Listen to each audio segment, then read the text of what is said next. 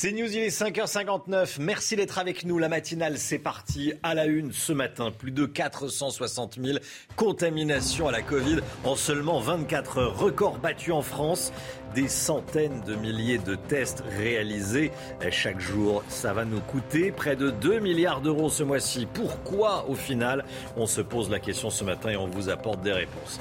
Éric Zemmour dans la matinale aujourd'hui à partir de 8h15, interrogé par Laurence Ferrari. On verra que la concurrence est rude avec Marine Le Pen. Jean-Michel Blanquer, obligé de se justifier d'être parti quatre jours en vacances entre Noël et le jour de l'an. Il regrette juste la destination, Ibiza, qui a une connotation festive l'été. Jean-Michel Blanquer soutenu du bout des lèvres par le Premier ministre Jean Castex. Pourquoi? Je vous poserai la question, Samis Faxi. Et dans un instant, à tout de suite. Et puis un lotissement destiné aux chrétiens. Le projet immobilier fait débat. On est allé sur place. Reportage dans un instant en Indre-et-Loire. Après une vague d'optimisme, la France enregistre un nouveau record du nombre de contaminations à la Covid. Plus de 464 000 nouveaux cas enregistrés ces dernières 24 heures, Chana. Et oui, Romain, un chiffre qui s'explique notamment par la ruée sur les tests. Jamais on n'a autant dépisté depuis le début de l'épidémie et ça a un coût, plus d'un milliard d'euros chaque mois. Alors est-ce que ce n'est pas jeter l'argent par les fenêtres? On voit ça avec Vincent Fandège. C'est une vague qui ne s'arrête pas de gonfler. Hier, Nouveau record battu avec près de 465 000 cas positifs détectés. Une hausse exponentielle due notamment au variant Omicron très contagieux. Mais avec de tels chiffres, à quoi bon continuer à tester à tour de bras Car la facture est salée.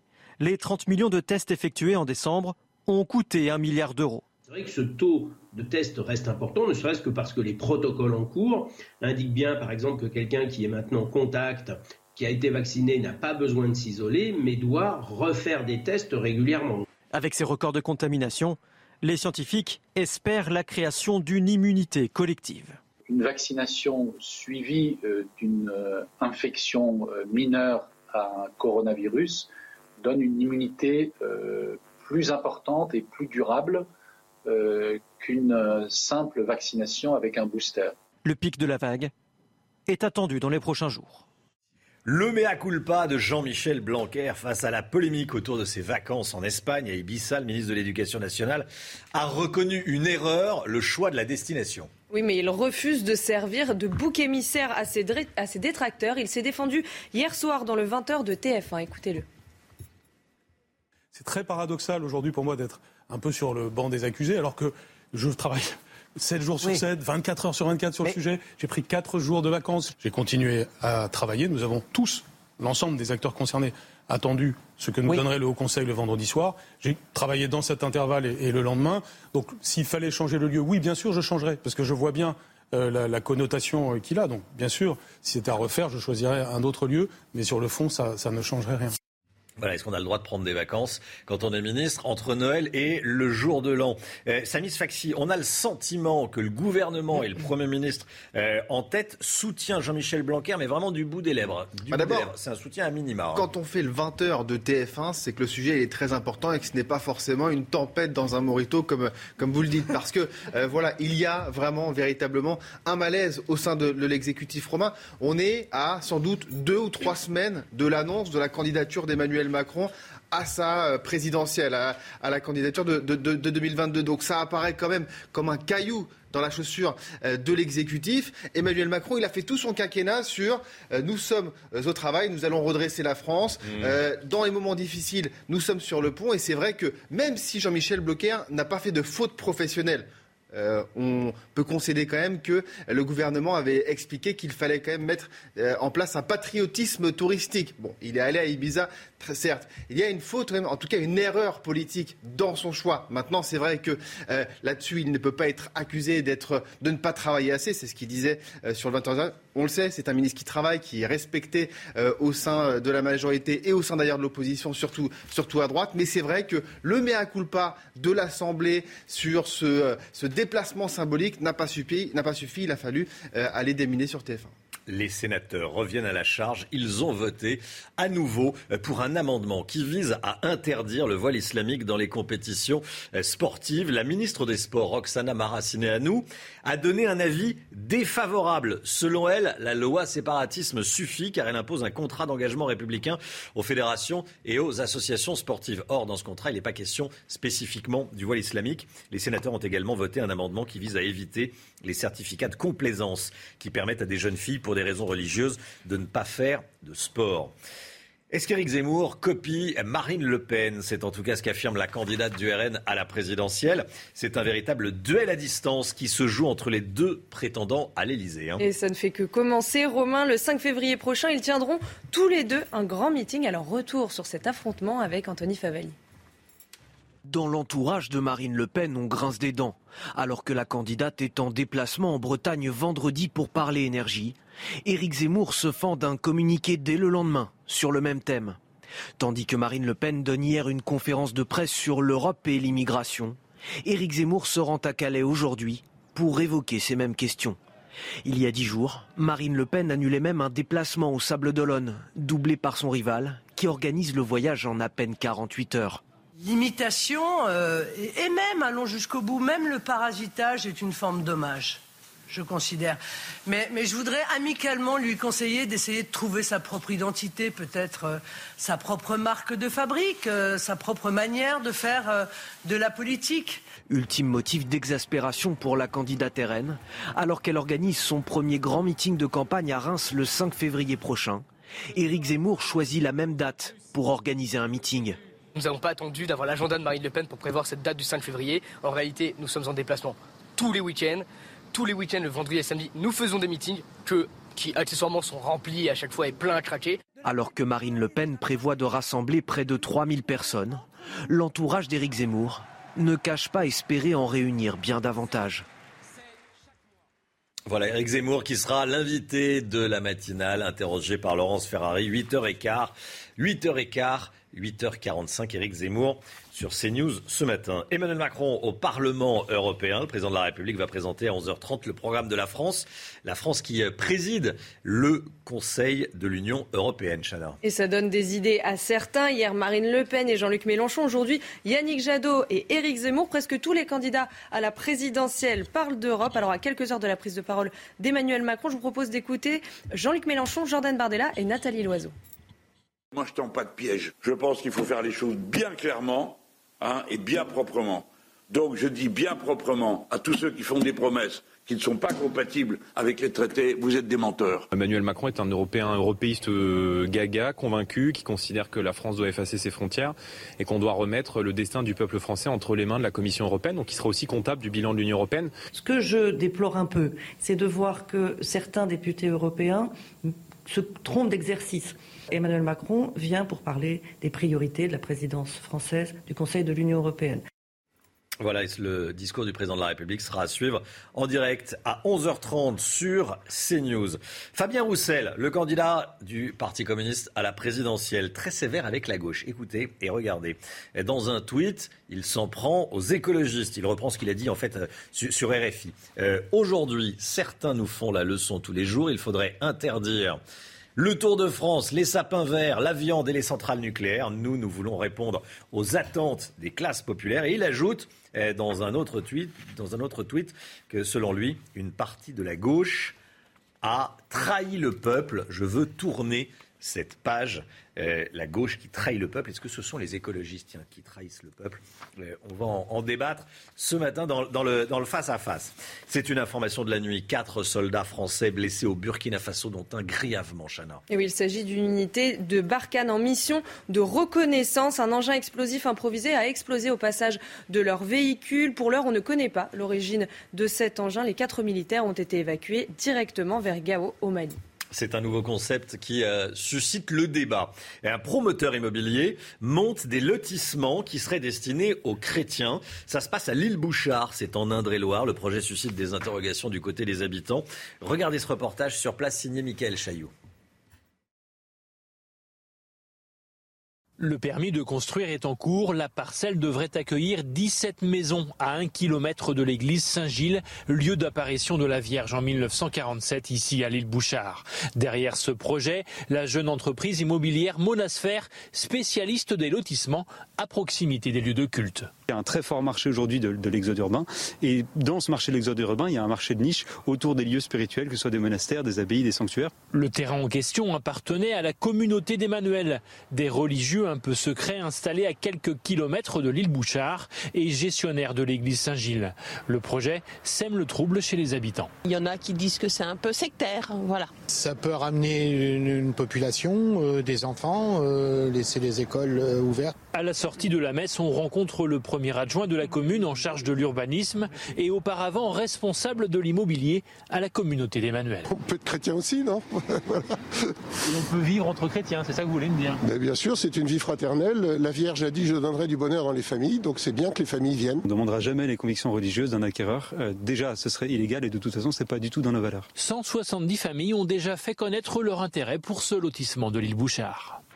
Voilà, c'est un lotissement qui, qui suscite le débat et on en parle ce matin. Allez, on reparle de la, de la Covid, de l'épidémie. Question, est-ce qu'il faut rendre la vaccination obligatoire? Ça sera le cas en Autriche le mois prochain. Hein. Mais en France, la question fait débat. Alors qu'en pensez-vous? Est-ce que vous êtes plutôt pour ou contre? Reportage en Gironde signé Antoine Estève. Dans cette salle municipale de Saint-Médard-en-Jalles, on vaccine 800 personnes en moyenne par jour, principalement des troisièmes doses, pour valider le pass vaccinal. Et quand on évoque l'éventuelle obligation de se faire vacciner contre la Covid-19 dans le futur, la majorité des patients est pour. On doit obliger les gens à faire quelque chose puisque ça fait deux ans qu'on répète toujours les mêmes choses et que ce n'est toujours pas fait. Pour moi, ça me paraît logique. Tout simplement. Si on veut s'en sortir, il n'y a pas le choix. Déjà, il y a des vaccins pas obligatoires euh, que je, dont je fais la promotion, hein, la grippe notamment. Les vaccins devraient être obligatoires euh, et remboursés par la sécurité sociale. Pour d'autres, ça doit rester un choix personnel. Je trouve ça inadmissible. Quoi. On devrait laisser le choix aux gens de se faire vacciner ou pas. Donc euh, l'obligation me dérange. Ouais. C'est clair et ça dérange beaucoup de personnes d'ailleurs. Hein. Les centres municipaux fournissent un effort considérable. Ils peuvent mobiliser des volontaires très rapidement quand la demande est forte. On a eu un pic à 1200 rendez-vous par jour, donc on est obligé de s'adapter pour pouvoir administrer les, les doses. Et, et c'est vrai que depuis le début de l'ouverture du centre, on est en réelle adaptation à la fois humain et logistique.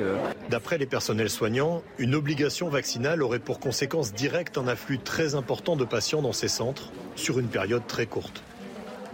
La manifestation des enseignants prévue demain sera interdite à Paris. La préfecture de police n'a pas validé la demande des organisateurs parce qu'elle a été déposée trop tard. Et oui, la loi impose qu'une demande de manifestation soit imposée plus de trois jours avant l'événement. Or, celle-ci a été déposée hier à midi 20. Malgré cette interdiction, les syndicats veulent maintenir la mobilisation. Écoutez, Jean-François Guet, secrétaire FSU Île-de-France, son syndicat est tout simplement exaspéré par la décision de la préfecture de police. Écoutez. On est absolument outré là, et euh, pas, pas, que la FSU, avec l'ensemble des organisations euh, syndicales qui appellent euh, pour, pour jeudi. c'est très honnêtement, c'est pas la première fois qu'on dépose une manifestation avec un peu de retard. là, ils se servent d'un prétexte pour la, pour l'interdire. Hein. ils ont ils l'ont considéré comme non recevable. Hein. je veux dire, c'est juste un prétexte. Hein. on est on est outré. très honnêtement, on est scandalisé par la méthode. Bon, manifestation interdite pour le moment dans la capitale, mais grève maintenue.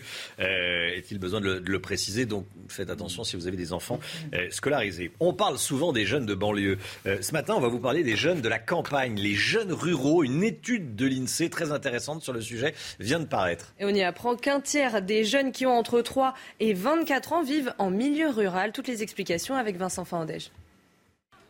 Il y a en France près de 18 millions de jeunes âgés de 3 à 24 ans un peu plus de 5 millions d'entre eux grandissent en milieu rural. Au sein du foyer, seuls 16% sont élevés dans une famille monoparentale contre 25% des jeunes vivant en milieu urbain. À la campagne, le trajet pour aller à l'école y est souvent plus long.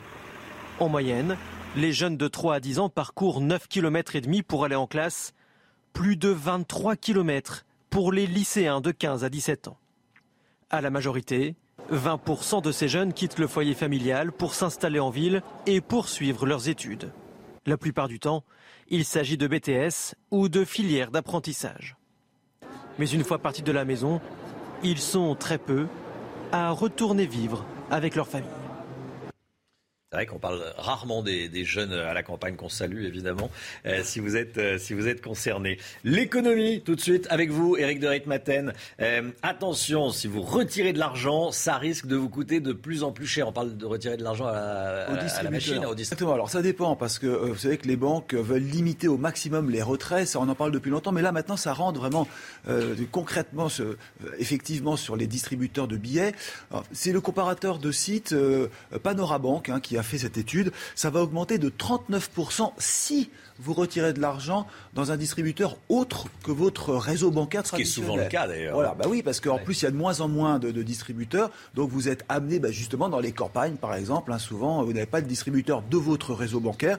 Et d'ailleurs sachez, Romain, que un tiers des DAB, comme on les appelle, les DAB, les distributeurs automatiques de billets, un tiers appartiennent à trois banques seulement. Rendez compte, les trois grandes banques. Les autres, eh ben, ils ferment petit à petit. 4000 distributeurs qui ont disparu euh, en deux ans. Alors les frais, ben, ils vont augmenter. Les banques autoriser cas de retrait gratuit, ça va descendre à 2. Et au-delà, il faudra payer. Et vous le voyez, 4 retraits, ça sera entre 8 et 12 euros mensuels. Parce que vous savez combien ça coûte la, gestion d'un distributeur automatique pour une banque? J'ai regardé hier soir les, les tarifs entre 25 et 32 000 euros par an par distributeur. Alors il y a beaucoup de petits réseaux qui se disent ça sert à rien, il n'y a pas beaucoup de retraits, donc on va le supprimer. Et puis en parallèle, les banques relancent les frais bancaires. Là, c'est vrai que quand on fait le bilan sur les huit dernières années, 167 euros de hausse de frais bancaires selon l'Observatoire des tarifs. Tout ça pourquoi? Pour vous dire que ça vaut la peine de comparer les frais bancaire. Il y a des sites pour ça. Et vous pourrez facilement changer de banque, puisqu'aujourd'hui, la loi le, fait, le permet, même si ça reste, il faut le reconnaître, assez compliqué. J'ai pu le faire personnellement. Et quand on change de banque, c'est long avec les autorisations de prélèvement, les impôts qui peuvent plus venir, etc. Enfin, a une vraie pagaille, mais ça vaut la peine. Parfois, on fait des économies. Très bien. Vous nous racontez votre vie. Bah oui, parce que je l'ai fait. Oui, bah oui, euh, journaliste doit tenter euh, pour les téléspectateurs. Évidemment. Merci beaucoup, Eric. Euh, Eric de Maten, tous les matins pour comprendre l'économie. 8h et 6h15, restez bien avec nous. Euh, beaucoup d'actualités. Le temps, évidemment, il va faire frais aujourd'hui. Il y aura un peu de pluie dans le nord. On verra ça avec Alexandra Blanc. Et puis à 6h30, soyez là. Hein. Euh, grève des éboueurs à Marseille. C'est reparti. Euh, pourquoi? On va tout vous expliquer. Puis on va vous montrer les images. Restez bien avec nous sur CNews. À tout de suite.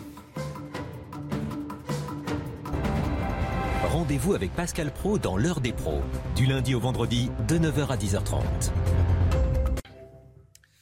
Le sport, tout de suite, on va parler rugby d'abord. On connaît la liste du 15 de France pour le prochain tournoi des Six Nations. Oui, le sélectionneur a choisi 42 joueurs, dont 7 néophytes. Le capitaine Antoine Dupont, qui n'a pas joué depuis le 11 décembre, est retenu par Fabien Galtier. Le tournoi débute le 5 février prochain. Les Bleus joueront le lendemain contre l'Italie. Et puis la Coupe d'Afrique des Nations, le Maroc a arraché le nul hier, deux partout contre le Gabon. Et les deux équipes sont qualifiées pour la suite de la compétition. Ce sont les Gabonais qui ont ouvert le score face à une équipe marocaine remaniée. À noter le magnifique coup franc du défenseur parisien Dakimi.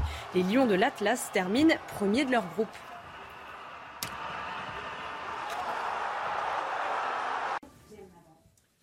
Le temps avec Alexandra Blanc qui va nous dire dans un instant que c'est le retour de la pluie dans une partie du nord de la France. Vous allez voir, mais on commence avec la météo des neiges. Alexandra Blanc, vous nous emmenez en Bretagne ce matin. Oui, avec le retour de quelques averses. Romain au programme, arrivé d'une nouvelle perturbation du côté de Plougonvelin dans le Finistère. Hier, le temps est resté partiellement nuageux. On va retrouver des conditions météo un petit peu plus mitigées aujourd'hui avec donc le retour de la pluie. Et puis côté température, il fait froid par endroits, notamment euh, sur les régions centrales avec en moyenne moins 5,3 degrés euh, pour Clermont-Ferrand. Vous avez moins 4,5 degrés à Vichy ou encore moins 4,2 du côté de Saint-Etienne. Température donc vraiment hivernale sur le centre. Il fait froid également à Lyon ou encore à Amberieux. Alors ce matin, un temps brumeux, très nuageux, localement un petit peu de brouillard, mais quand même un petit peu moins qu'hier le long de la Garonne ou encore en remontant euh, vers le Val de Saône et les Ardennes. Brouillard parfois euh, localement givrant. Et puis on a toujours du beau temps autour du golfe du Lion avec le retour de la tramontane. Quelques entrées maritimes sont également à prévoir ce matin entre la Côte d'Azur et la Corse. Dans l'après-midi, la perturbation arrive. Perturbation qui va onduler près des côtes de la Manche entre la Vendée, les Charentes ou encore en remontant vers le nord avec un temps nuageux et localement assez assez pluvieux partout ailleurs, alternance de nuages et d'éclaircies, avec même quelques petits flocons de neige éparses prévus au-delà de 300 à 400 mètres d'altitude. Toujours du grand beau temps dans le sud avec le maintien de la tramontane. Les températures ce matin contrastées, un petit peu plus de douceur au nord, avec 3 petits degrés à Paris ou encore moins 4 degrés sur les régions centrales. Il y a un vrai contraste entre le ciel, là où le ciel est dégagé, et là où il y a des nuages, avec en moyenne 1 degré à Lille ou encore 4 degrés pour le Pays Basque. Et dans l'après-midi, eh bien, les températures euh, hein, notamment dans le sud, 14 degrés à Nice ou encore à Ajaccio. Vous aurez 10 degrés à Biarritz. Ça reste en revanche bien trop frais entre Limoges, Clermont-Ferrand ou encore le Lyonnais, où vous aurez en moyenne de 3 à 4 degrés. Vous aurez 6 degrés à Paris, c'est un petit peu frais pour la saison, et 3 degrés seulement à Dijon. Alexandra, qu'est-ce que vous nous prévoyez pour euh, demain, jeudi, pour vendredi et samedi? Alors, cette nuit, on va surveiller, hein, Romain, localement, quelques petits flocons de neige qui vont tomber sur le nord-est du pays, entre la Bourgogne et les Ardennes. Donc, quelques petits flocons de neige en pleine. Partout ailleurs, amélioration des conditions météo. On aura de la neige également au pied des Pyrénées. Puis, retour du vent. Hein, si vous êtes dans le sud ce week-end, il va y avoir du Mistral et de la Tramontane. Mais au nord, on va retrouver enfin un temps très lumineux, notamment vendredi, samedi, avec donc de belles journées en perspective, du soleil. Côté température, ça restera un petit peu frais pour la saison puisqu'on aura en moyenne 5 degrés vendredi et samedi sur le nord et seulement 8 degrés dans le sud. On va très légèrement repasser en dessous des normales de saison, mais c'est globalement une belle semaine hein, qui vous attend avec des conditions météo qui restent anticycloniques. C'est News, il est 6h27. Dans un instant, un nouveau journal, évidemment. Mais tout d'abord, je voulais qu'on parte à La Rochelle. Un groupe scolaire a décidé d'ouvrir son propre centre de test, Chana. Hein. Et oui, ça se passe directement dans l'auditorium de l'établissement. Objectif maintenir l'enseignement malgré la multiplication des cas contacts et faciliter la vie des familles. Yann Effelé. Au cœur de l'auditorium, un espace de dépistage de la Covid-19. Face aux cas contacts qui se déclarent tous les jours, le groupe scolaire Fénelon à La Rochelle a monté son propre centre de test. Parce qu'il y a le puisqu'il y a le Covid. Ces écoliers cas contact d'un camarade de classe font un test salivaire. C'est pas dans le, c'est pas dans le Les collégiens et lycéens de l'établissement subissent l'écouvillon dans le nez. Près de 120 tests sont pratiqués tous les jours dans cet ensemble de 2700 élèves. Elle s'adresse non seulement à tous les élèves, mais aussi à tous les personnels de l'ensemble scolaire, ainsi qu'à tous les enseignants. L'idée, c'est que dès qu'il y a une suspicion, donc c'est ne pas attendre et permettre bah, sur son lieu de travail ou de scolarité de pouvoir tout de suite être dépisté et de prendre les bonnes décisions. Chaque jour, deux à trois cas positifs sont dépistés et automatiquement toute la classe est cas contact. Le dispositif, plébiscité par les familles, facilite la vie des élèves et assure la continuité des cours. CNews, il est 6h28. Merci d'être avec nous. Merci d'avoir choisi CNews pour démarrer cette journée de mercredi 19 janvier. On est avec Chana Lousteau, on est avec Samis Faxi. On accueille le professeur de Rennes. Bonjour, professeur. Bonjour. Et on est avec Eric de Ritmaten, évidemment. À la une ce matin, les Marseillais qui doivent faire face à une nouvelle grève des éboueurs. Force ouvrière a appelé à arrêter le travail car le syndicat craint que la métropole ne revienne sur la prime de 100 euros pour le travail dominical et les jours fériés. On est allé sur place, vous voyez déjà les images. Plus de 460 000 contaminations en 24 heures. Nouveau record battu en France. Ces centaines de milliers de tests vont coûter près de 2 milliards d'euros ce mois-ci. On est avec vous, professeur, on va en parler dans un instant. Éric Zemmour dans la matinale ce matin à 8h15, interrogé par Laurence Ferrari. La concurrence est rude avec Marine Le Pen, nous dira Samy Sfaxi. A tout de suite, Samy.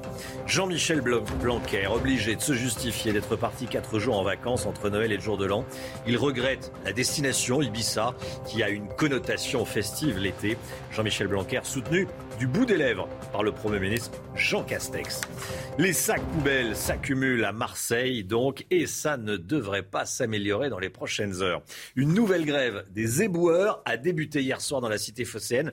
Écoutez bien, c'est la troisième depuis le mois de septembre hein, et les Marseillais, vous allez entendre, commencent à en avoir marre. Oui, la troisième grève depuis le mois de septembre, et ce, malgré avoir obtenu une décote de 15% de leur temps de travail et une prime de 100 euros par dimanche et jour férié travaillé. Selon Force ouvrière, ces accords ne sont tout simplement pas respectés. Ils craignent que cette prime soit remise en cause. Stéphanie Rouquier. Dans certains quartiers de la cité phocéenne, les ordures ménagères accumulées lors de la précédente grève, qui a pris fin il y a trois semaines, n'ont toujours pas été résorbées. La situation n'est pas prête de rentrer dans l'ordre. Force ouvrière démarre une nouvelle grève. J'ai vu ça dans la presse ce matin. Je suis tombé de ma chaise. Mais enfin, c'est bien embêtant. J'attends que ça se termine. En décembre dernier, les syndicats avaient obtenu une décote de 15% de temps de travail en raison de la pénibilité de leurs tâches et une prime de 100 euros pour le travail le dimanche et les jours fériés. Une prime qui, selon Force ouvrière, est remise en cause par la métropole. Des revendications que la plupart des Marseillais ne comprennent pas. Oh, ils en veulent un peu trop. Hein. Je comprends pas, c'est trop. Alors, ce sont peut-être les seuls moyens qu'ils aient pour se faire entendre, et, euh, mais au bout d'un moment, euh, ça, ça fatigue tout le monde. Les Marseillais doivent donc encore faire preuve de patience. La reprise des négociations avec la métropole n'est pas encore programmée. Voilà, euh, bon courage si vous habitez à Marseille. On va suivre ça et on va en parler dans le face-à-face avec un élu marseillais, vous verrez. Euh, les derniers chiffres de l'épidémie en France. Nouveau record, plus de 464 000 nouveaux cas enregistrés ces dernières 24 heures. Plus de 464 000 nouveaux cas. Hein. Et oui, à l'hôpital, 26 500 personnes sont hospitalisées, soit 750 personnes de plus que la veille. Près de 3 900 patients sont en soins critiques. Enfin, 288 décès ont été recensés ces dernières 24 heures. Et si vous voulez vous faire vacciner, c'est le moment. Il y a de la place. Euh, s'il y a quelques mois, on parlait de manque de créneaux disponibles, aujourd'hui, au contraire, les centres de vaccination sont déserts ou quasi déserts. Et oui, depuis le début de l'année, certains centres ont divisé leur nombre d'injections quotidiens par trois. Illustration à Valenciennes avec Charlie Zerman. Fini les longues files d'attente dans ce centre de vaccination. Ces derniers jours, c'est très calme puisqu'on fait 200, 250, 300 vaccinations au jour. Si vous étiez venu euh, fin décembre, on était à 800, 900, 1000 vaccinations au jour. Pour cette pharmacienne, deux raisons expliquent cette baisse. D'abord, les Français préfèrent se tourner vers leur pharmacie ou vers une infirmière à domicile, mais aussi à cause du nombre de contaminations quotidiennes. Ça fait euh, quand même pas mal de monde euh, qui n'ont pas forcément besoin de cette dose de rappel. Conséquence, le travail des infirmières est moins soutenu, ce qui fait le plus grand bien à Jamila. Ici, en centre de vaccination, euh, on sent que l'activité elle est au ralenti. c'est un peu plus cool qu'en temps normal. C'est moins intense. Et ça fait du bien, j'imagine oui, ça fait du bien. Ça nous, ça nous fait une petite pause. Euh, on souffle un peu. Malgré cette baisse de fréquentation, la question sur une future fermeture du centre de vaccination ne se pose pas pour le moment. Les sénateurs votent de nouveau pour un amendement eh, qui vise à interdire le voile islamique dans les compétitions sportives. La ministre des Sports est contre. Elle a donné un avis défavorable. Selon elle, la loi séparatisme suffit car elle impose un contrat d'engagement républicain aux fédérations et aux associations. Mais il n'est pas question dans ce contrat spécifiquement euh, du voile islamique. C'est pour ça que les, sénateurs, les républicains, ont voulu voter cet amendement.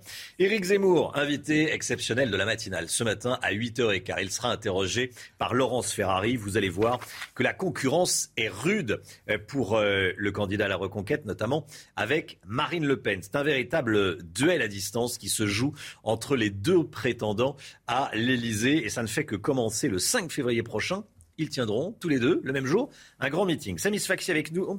Avec nous. Zemmour-Le Pen, c'est un duel qui s'intensifie, Samy. Hein. Et alors, c'est donc pas un duel à distance, puisqu'ils seront tous les deux à Reims le 5 février. Donc en fait, cette date, elle illustre parfaitement ce qui se passe à la droite de la droite entre les, les, deux candidats. Alors, euh, l'un estime que c'est l'autre qui l'a copié et vice-versa. La réalité, mmh. c'est que Marine Le Pen avait calé euh, ce 5 février et que Zemmour, Eric Zemmour, eh bien, a aussi euh, voulu aller sur, sur, sur ces terres. Alors, ce qui va être intéressant de suivre, c'est le nombre de personnes qui seront présentes à ces deux meetings.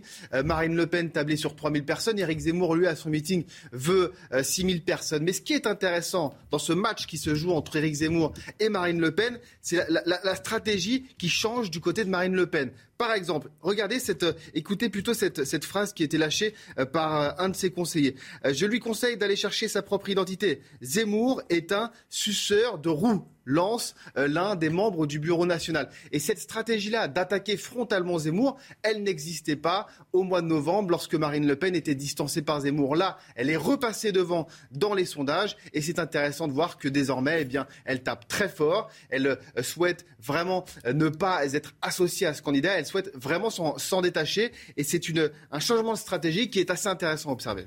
Merci beaucoup, Samy. Et on va revoir euh, ce rendez-vous que vous avez, 8h15. Donc, Éric Zemmour, invité de Laurence Ferrari dans la matinale euh, ce matin. Normalement, il voilà, il arrive, regardez.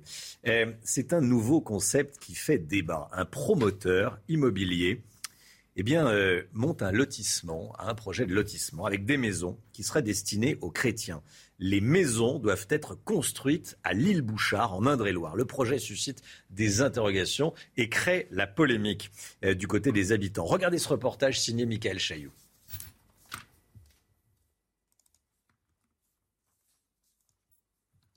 Le permis de construire est en cours. La parcelle devrait accueillir 17 maisons à un kilomètre de l'église Saint-Gilles, lieu d'apparition de la Vierge en 1947 ici à l'île Bouchard. Derrière ce projet, la jeune entreprise immobilière Monasphère, spécialiste des lotissements à proximité des lieux de culte. Il y a un très fort marché aujourd'hui de, l'exode urbain. Et dans ce marché de l'exode urbain, il y a un marché de niche autour des lieux spirituels, que ce soit des monastères, des abbayes, des sanctuaires. Le terrain en question appartenait à la communauté d'Emmanuel, des religieux un peu secrets installés à quelques kilomètres de l'île Bouchard et gestionnaire de l'église Saint-Gilles. Le projet sème le trouble chez les habitants. Il y en a qui disent que c'est un peu sectaire, voilà. Ça peut ramener une, population, euh, des enfants, euh, laisser les écoles euh, ouvertes. À la sortie de la messe, on rencontre le premier adjoint de la commune en charge de l'urbanisme et auparavant responsable de l'immobilier à la communauté d'Emmanuel. On peut être chrétien aussi, non on peut vivre entre chrétiens, c'est ça que vous voulez me dire Mais Bien sûr, c'est une vie fraternelle. La Vierge a dit je donnerai du bonheur dans les familles, donc c'est bien que les familles viennent. On ne demandera jamais les convictions religieuses d'un acquéreur. Euh, déjà, ce serait illégal et de toute façon, c'est pas du tout dans nos valeurs. 170 familles ont déjà fait connaître leur intérêt pour ce lotissement de l'île Bouchard. Voilà, village destiné aux chrétiens. Euh, un projet qui suscite la polémique. Vous avez entendu euh, les avis des, habitants. Emmanuel Macron au Parlement européen ce matin, le président de la République prendra la parole. À 11h30, il va présenter le programme de la France, la France qui euh, préside le Conseil de l'Union européenne. Et ça donne des idées à certains. Hier, Marine Le Pen et Jean-Luc Mélenchon. Aujourd'hui, Yannick Jadot et Éric Zemmour. Presque tous les candidats à la présidentielle parlent d'Europe, Chana. Hein. Et oui, on va faire un point avec notre envoyé spécial et journaliste politique, Loïc en direct, en direct, pas en direct, il est à Strasbourg. Emmanuel Macron vient à Strasbourg et ce sont tous les candidats à l'élection présidentielle, ou presque, qui se mettent à parler d'Europe. Conférence de presse hier du côté du Rassemblement national avec Marine Le Pen. Plus question pour elle de sortir de l'Union ou d'abandonner l'euro. La candidate cherche une crédibilité sur ce thème pour solder son échec de 2017. Elle veut désormais, comme ses alliés polonais ou hongrois, être un poil à gratter dans les 27 et casser autant que possible les consensus. Première priorité bien sûr, l'immigration. Jean-Luc Mélenchon a lui aussi convié les caméras à Strasbourg. Une stratégie pour le candidat insoumis. L'insoumission, évidemment, rapport de force permanent, blocage assumé et désobéissance, c'est le mot-clé aux règles de Bruxelles. C'est un autre candidat tout à l'heure qui affrontera directement le président sortant dans l'hémicycle. Yannick Jadot a pour cela négocié en interne le tour de parole normalement réservé au président du groupe écologiste. Il aura 5 minutes sur les 8 accordés au vert pour exposer son contre-projet européen. Du point de vue de l'Elysée, cela montre, je cite, leur rétrécissement tapé sur l'Europe. On l'a vu avec la polémique sur le drapeau de l'Arc de Triomphe. Ça plaît peu aux Français. Ils tombent dans un piège facile, conclut ce proche du président de la République qui aura de son côté trois heures pour exposer ses priorités devant les eurodéputés avant de tenir lui aussi une conférence de presse pour Macron. L'Europe, c'est fromage et dessert. L'Europe, c'est fromage et dessert. Merci Loïc Signor, donc, qui est envoyé spécial à, Strasbourg, euh, le président de la République sur CNews à 11h30 en direct, évidemment. Professeur Jean-Philippe de Rennes, invité de la matinale, merci d'être avec nous euh, sur ce plateau. Eh, professeur, vous êtes euh, ancien chef de service de pneumologie et réanimation eh, à l'hôpital de la Pitié-Salpêtrière et auteur du livre Covid-19, un seul monde, voilà, dont on voit là que l'on voit à l'écran. Déjà, euh, je voulais qu'on parle avec vous de, de, ce record du nombre de contaminations. 464 000 cas en seulement 24 heures. Je sais, on est le mardi, il y a euh, tous les cas du week-end qui arrivent le mardi. Très bien. Mais c'est encore un nouveau record. Ça veut dire que ça monte, ça monte. On nous avait dit que l'épidémie était en train de se... que la vague se tassait. Qu'est-ce que ça dit, ce chiffre, professeur? Bah, Moi, je vais vous donner deux chiffres. La moyenne des sept derniers jours, c'est 309 433 cas et 226 morts. Et la moyenne des sept jours précédents, c'est 335 070 et 249 morts. Donc ces 15 derniers jours, Ça baisse un peu. C'est stable, disons. C'est stable. Allez, c'est stable. Ouais, ouais. Donc, et en plus, quand on regarde le nombre de malades en réanimation, non seulement il n'a pas augmenté, mais il a légèrement diminué. Donc je crois que cet afflux, il existe. Sous les 4000. Mais, mais, Hmm. mais disons, c'est peut-être ce qu'on appelle euh, les variations quotidiennes. hein. Ça veut dire qu'on est sur un plateau. Boum, boum, boum, boum. C'est-à-dire que ça bouge pas. Ah, oui, vous croyez ce que vous voyez, vous Ah ben moi, vous savez, moi ce qui m'intéresse, ce sont les faits et simplement les faits. Voilà. Les, les, euh, voilà, hein, les, je laisse ça à Madame. Mais quand on, à Madame Irma, mais quand on est en haut de la vague, ça va, a priori, ça redescend et on dit que ça, ça va décliner jusqu'à la fin du mois. Pers- moi, je ne vois pas Personne n'en qui est certain. peut dire, voilà, Hmm. euh, quand ça va diminuer. Il y a une chose qui me semble importante sur la diminution, Oui. c'est que quand on regarde les Anglais, mais aussi les neuf pays d'Afrique australe, eh bien, on a une augmentation brutale de la mortalité quand ça descend. Alors, je ne sais pas si cette augmentation est un artefact, mais c'est quand même multiplié par 4. Hmm. c'est quand même, euh, c'est pas des, des petits chiffres. Professeur, euh, les tests vont nous coûter 1,7 milliard millions d'euros au mois de janvier. C'est euh, votre euh, confrère, le docteur Blachier, Martin Blachier, qu'on ne présente plus, qu'à tweeté ça. Euh, c'est fou. Est-ce que c'est vraiment utile de tester autant? Ça coûte une fortune, un pognon de dingue, comme dirait l'autre. En l'occurrence, le président de la République. Est-ce que ça sert à quelque chose de savoir qu'on a 460 000 cas en France et demain il y en aura peut-être 300 000 encore? Voilà. Ah, si vous voulez, savoir C'est si... pas quelques millions, hein. 1 milliard 7, c'est énorme. J'ai bien compris. Savoir si on est malade ou pas, je pense que tout le monde sera d'accord que euh, faire un diagnostic n'est pas quelque chose d'absurde. Maintenant, Mm. est-ce que les tests sont utilisés réellement pour ça de façon cohérente et rationnelle? Je n'en sais strictement rien. Oui, c'est ça. Aller se faire tester pour découvrir qu'on a le Covid, qu'on est asymptomatique, qu'en fait tout va bien. Non, parce que si vous voulez, quand vous regardez le nombre de tests par habitant, hein, ou Mm. par 1000 habitants, grosso modo, la France est à peu près 3000 depuis le début de l'épidémie. hein. Les Danois, ça va être 18 000. Euh, L'Angleterre, c'est 6 000, mais les Allemands, c'est 1500.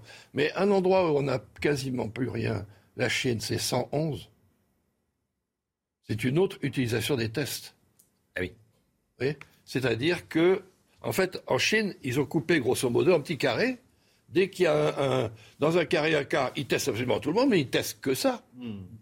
Le Chinois de base ne va pas chercher euh, un test quatre fois par semaine à la Oui. pharmacie pour savoir si. C'est un par milliard hasard- 400 millions, donc effectivement, il faut. faut, euh, Non, non, mais vous voyez ce que je veux dire bien sûr, c'est- bien c'est sûr. une question- C'est une question de politique. Moi, ce qui me frappe actuellement, en tout cas, depuis le début, c'est l'absence de cohérence de politique. hein. C'est des Le gouvernement n'est pas cohérent. Il est réactionnel. Oui. Il y a machin, ah ben on fait ça, Oui, ben on fait ça, on fait ça. godille, un coup à droite, un coup à gauche. Exactement. Ouais, ouais, ouais. Et, et dire que, par exemple, moi je suis pour la vaccination, bien entendu, comme tous les médecins sérieux, on est pour la vaccination. Hmm. Mais la vaccination n'est pas une politique, c'est un élément d'une politique. Où elle reste? Où est le suivi des cas? Hmm. Où est la formation des personnels pour la réanimation quand il y a trop de malades par Hmm. rapport au lit? Comment est-ce qu'on fait? Professeur, euh, on a maintenant la certitude qu'Omicron n'est pas dangereux? Bah, Moi je veux bien que ce ne soit pas dangereux. J'ai fait un petit Ah, je calcul. dis rien, je vous pose la question. Non, non, hein, c'est vous le médecin. hein. Oui, j'ai fait un petit calcul. Je suis comme les papiers parce que j'ai fait ça. Je fais pas partie de ces gens qui se croient euh, professeurs de médecine. hein. Je, Non, sais mais pas, je vous pose j'ai- des questions. J'ai, j'ai fait quelques petits calculs tout à l'heure. Si on prend comme référence le fait qu'il y aurait 86% d'Omicron, et deuxièmement, si on prend comme référence la mortalité d'Omicron en Angleterre, par Angleterre, en Angleterre au 31 décembre 2021, j'arrive au fait qu'il y a 100 morts d'Omicron. 100 morts, c'est trois fois plus que Delta il y a trois mois. Donc Omicron, la question, et on peut le voir de deux manières, des millions de cas, et puis quand même des centaines de morts. C'est, ça tue moins en, en proportion, Hmm. et en nombre, ben, je suis désolé, 100 morts par jour. Hein? Parce que c'est une, parce que c'est une vague, c'est très contagieux, c'est ce qu'on a dit. Oui, oui, c'est ça. Effectivement. Moi, je pense que... quel- Mm. Voyez, je- encore une fois, moi, ce qui m'intéresse, ce sont les faits. Si vous avez 100, 120, 130 morts du Covid tous les jours, qui sont liés à Omicron, ben, Omicron, c'est pas gentil. Voilà. Alors, c'est pas parce qu'il y a, il y, a, il y a 460 000 cas que ça change quelque chose. Il y a quand même tous ces morts. Merci beaucoup, professeur. Professeur Jean-Philippe Derennes. On va citer à nouveau votre livre euh, Covid-19, un seul monde aux éditions Odile Jacob. Merci beaucoup d'être venu ce matin sur le plateau de la matinale dès 6h30. Voilà, réveil euh, matinal ce matin, ça nous fait plaisir. Merci beaucoup, professeur. Allez, le sport, tout de suite, on va parler rugby et Coupe d'Afrique des Nations. Trois heures pour les heures. En rugby, on connaît. Vous êtes, vous êtes levé à 3 heures. Oui, pour, ça, pour faire les chiffres. Oui, c'est ça, pour faire les chiffres. Bon, allez, le sport, le sport. Ben oui, on se parle pendant les petites pubs. Euh, en rugby, on connaît la liste du 15 de France pour le prochain tournoi des, des Six Nations, Chana. Oui, le sélectionneur a choisi 42 joueurs, dont 7 néophytes. Le capitaine Antoine Dupont, qui n'a pas joué depuis le 11 décembre, est retenu par Fabien Galtier. Le tournoi débute le 5 février prochain. Les Bleus joueront le lendemain contre l'Italie. Et le football et la Coupe d'Afrique des Nations. Le Maroc a arraché le match nul hier 2-2 contre le Gabon. Les deux équipes sont qualifiées pour la suite de la compétition. Ce sont les Gabonais qui ont ouvert le score face à une équipe marocaine remaniée. À noter le magnifique coup franc du défenseur parisien Dakimi. Les Marocains terminent premiers de leur groupe. C'est vraiment extraordinaire. 6h47, tout est débat le matin. On parle d'Adèle. Est-ce que c'était mieux avant? Est-ce que c'est mieux maintenant? Euh, Bah écoutez, tiens, on va écouter le, titre Oh My God d'Adèle, euh, la chanteuse britannique qui rencontre un succès phénoménal avec son dernier album 30.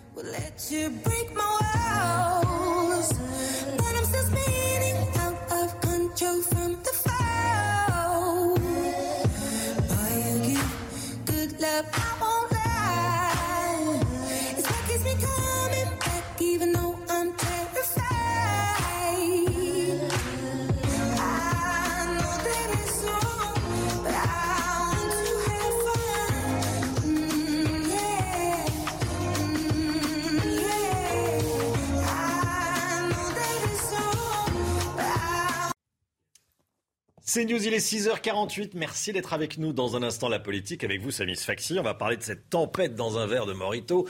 Je parle évidemment de l'affaire. De l'affaire. C'est vraiment une affaire. Consommer avec modération, hein, on rappelle toujours. À consommer avec modération, effectivement. Euh, L'histoire de Jean-Michel Blanquer. Jean-Michel Blanquer, obligé d'aller aux 20h pour se justifier d'avoir pris quelques jours de vacances entre Noël et le jour de l'an. On va en parler avec vous. Samis Faxi, à tout de suite. Restez bien avec nous sur CNews.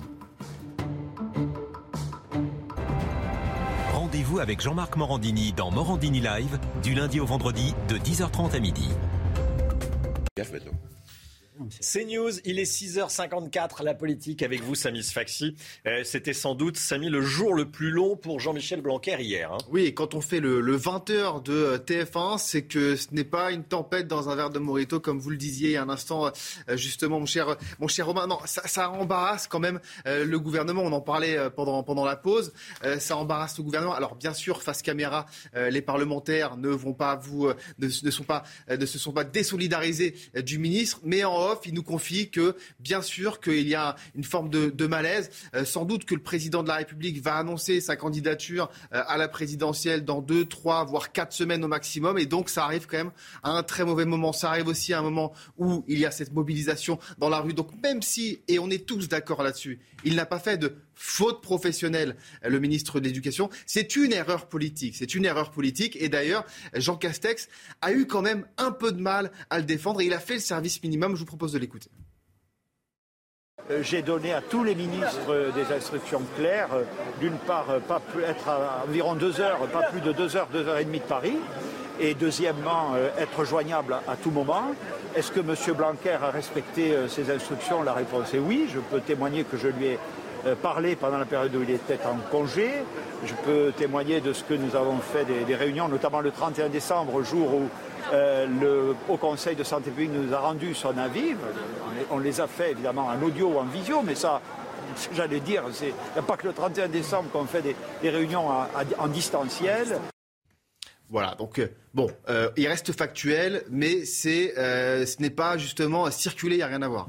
Dans l'opposition, ça tape fort, mais avec une vraie différence gauche-droite. hein. Oui, alors le ministre de l'Éducation nationale, ce qui est intéressant, c'est qu'il est très respecté à droite, euh, notamment chez les Républicains, parce que euh, eh bien euh, Jean-Michel Blanquer a eu des positions assez cohérentes avec la politique des Républicains sur la laïcité, sur son rapport qu'il peut avoir avec l'école. Donc personne chez les LR n'a par exemple demandé la démission de Jean-Michel Blanquer. Il s'attaque à Emmanuel Macron, mais pas à Jean-Michel Blanquer. En revanche, à gauche, ce qui est plus intéressant, c'est que là, c'est une volée de bois vert euh, en pleine figure euh, du, ministre euh, qui demande vraiment euh, sa démission. Et je pense, si vous me demandez mon avis, qu'il y a dans cet acte du côté de Jean-Michel Blanquer une forme d'acte manqué. C'est vrai qu'il devait avoir, euh, Jean-Michel Blanquer, le ministère euh, de l'Intérieur, la place Beauvau. Il ne l'a pas eu sur le fil et je me demande pas si, eh bien, euh, il n'a pas fait cet acte un peu de façon inconsciente. Alors bon, là, c'est euh, purement et, C'est simplement... chronique politique ou psychologique Ah, c'est- ah, bah, c'est- c'est- On non, est mais sur le c'est- divan de la Non, mais- matinale, mais- c'est mais- c'est intér- c'est c'est intéressant parce qu'il est suffisamment intelligent, pardon, je Jean-Michel Blanquer, pour savoir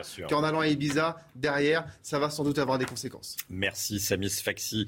Euh, soyez là à 8h15, invité politique de Laurence Ferrari ce matin. Éric Zemmour, Éric Zemmour invité euh, de Laurence dans la matinale. Soyez là si vous le pouvez, bien sûr, 8h15. On va continuer à parler euh, de ce qui s'est passé autour de, Jean-Michel Blanquer dans un instant. Tout de suite, c'est la météo, Alexandra Blanc. Alexandra, vous nous emmenez dans les Pyrénées ce matin. Oui, puisque vous êtes nombreux à profiter des stations de ski actuellement, sachez que le beau temps se maintient une nouvelle fois en montagne, même si on devrait retrouver quelques petits flocons de neige d'ici la fin de la semaine. Les températures sont également hivernales, température de l'ordre de moins 4, moins 5 degrés actuellement sur les régions centrales, moins 5 degrés donc du côté de Clermont-Ferrand ou encore moins 4,2 à Saint-Étienne dans le département de la Loire. Couvrez-vous donc si vous êtes sur les régions euh, centrales. Alors ce matin, un temps relativement nuageux, toujours brumeux, localement quelques bandes brouillard le long de la Garonne ou encore entre le Val de Saône et le plateau de Langres, parfois des routes glissantes puisque avec ces températures négatives, eh bien nous avons euh, quelques gelées. En revanche, toujours du grand beau temps entre les Pyrénées et le golfe du Lion avec néanmoins le retour de la tramontane. On a aussi euh, quelques entrées maritimes actuellement euh, sur la côte d'Azur. Dans l'après-midi, perturbation qui arrive près des côtes de la Manche qui donnera localement quelques averses partout ailleurs, alternance de nuages et d'éclaircies. Côté température, moins 3, moins 4 degrés actuellement sur les régions centrales et dans l'après-midi, les températures restent un petit peu fraîches sur le centre, 2 à 3 degrés entre Clermont-Ferrand et le Lyonnais. Puis pour la suite du programme, petit épisode neigeux en pleine prévu demain matin avant le retour du beau temps vendredi. Mais attention, il y aura du vent dans le sud. C'est News, 6h59. Bienvenue à tous. Merci d'être avec nous en ce mercredi 19 janvier. Nouveau record du nombre de contaminations à la Covid en France. Plus de 464 000 cas positifs en 24 heures. Rien qu'au mois de janvier, ces tests vont nous coûter plus d'un milliard, moins de 2 milliards, à peu près un milliard 7. Est-ce que ça sert vraiment à quelque chose de tester autant en France? Est-ce que ce n'est pas un pognon de dingue jeté par la fenêtre? On va en parler euh, dans un instant avec Jean-Michel Fauvergue, député La République En Marche de Seine-et-Marne. Bonjour, monsieur le député. Et avec Christophe Madrol, qui est conseiller régional UCE Région Sud. Bonjour Christophe Madrol. Bonjour, Romain. Et euh, à tout de suite, tous les deux. La vague d'optimisme aura été donc de courte durée. La France enregistre un nouveau record en termes de nombre de contaminations. Plus de 464 000 en 24 heures, un chiffre qui s'explique notamment par la ruée sur les tests, Chana. Et oui, Romain, jamais on a dépisté autant depuis le début de l'épidémie et ça a un coût, plus d'un milliard d'euros chaque mois. Alors est-ce que ce n'est pas jeter l'argent par les fenêtres? On voit ça avec Vincent Fandège. C'est une vague qui ne s'arrête pas de gonfler. Hier, nouveau record battu avec près de 465 000 cas positifs détectés. Une hausse exponentielle due notamment au variant Omicron très contagieux. Mais avec de tels chiffres, à quoi bon continuer à tester à tour de bras Car la facture est salée, les 30 millions de tests effectués en décembre ont coûté un milliard d'euros. C'est vrai que ce taux de test reste important, ne serait-ce que parce que les protocoles en cours indiquent bien, par exemple, que quelqu'un qui est maintenant en contact, qui a été vacciné, n'a pas besoin de s'isoler, mais doit refaire des tests régulièrement. Avec ces records de contamination, les scientifiques espèrent la création d'une immunité collective.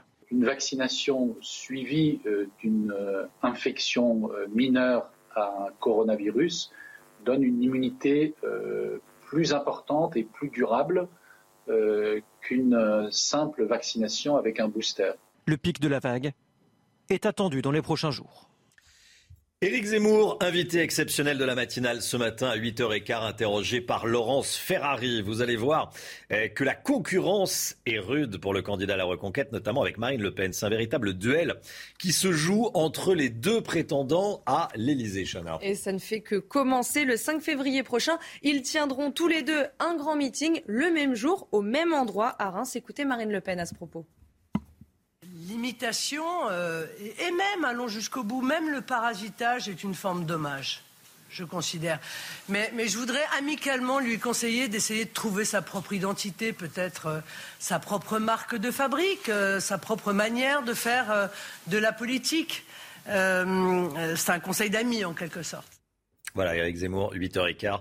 Euh, Ce matin, les sénateurs, les républicains, ont voté de nouveau pour un amendement qui vise à interdire le voile islamique dans les compétitions sportives. La ministre des Sports, Roxana Maracineanu, a donné un avis défavorable. Elle dit que la loi séparatisme suffit parce qu'elle impose un contrat d'engagement républicain aux fédérations et aux associations, mais il n'y a rien de spécifique sur le voile euh, islamique dans ce contrat euh, d'engagement. Les sénateurs ont également voté un amendement qui vise à éviter les certificats de complaisance qui permettent à des jeunes filles, pour des raisons religieuses, de ne pas faire de sport.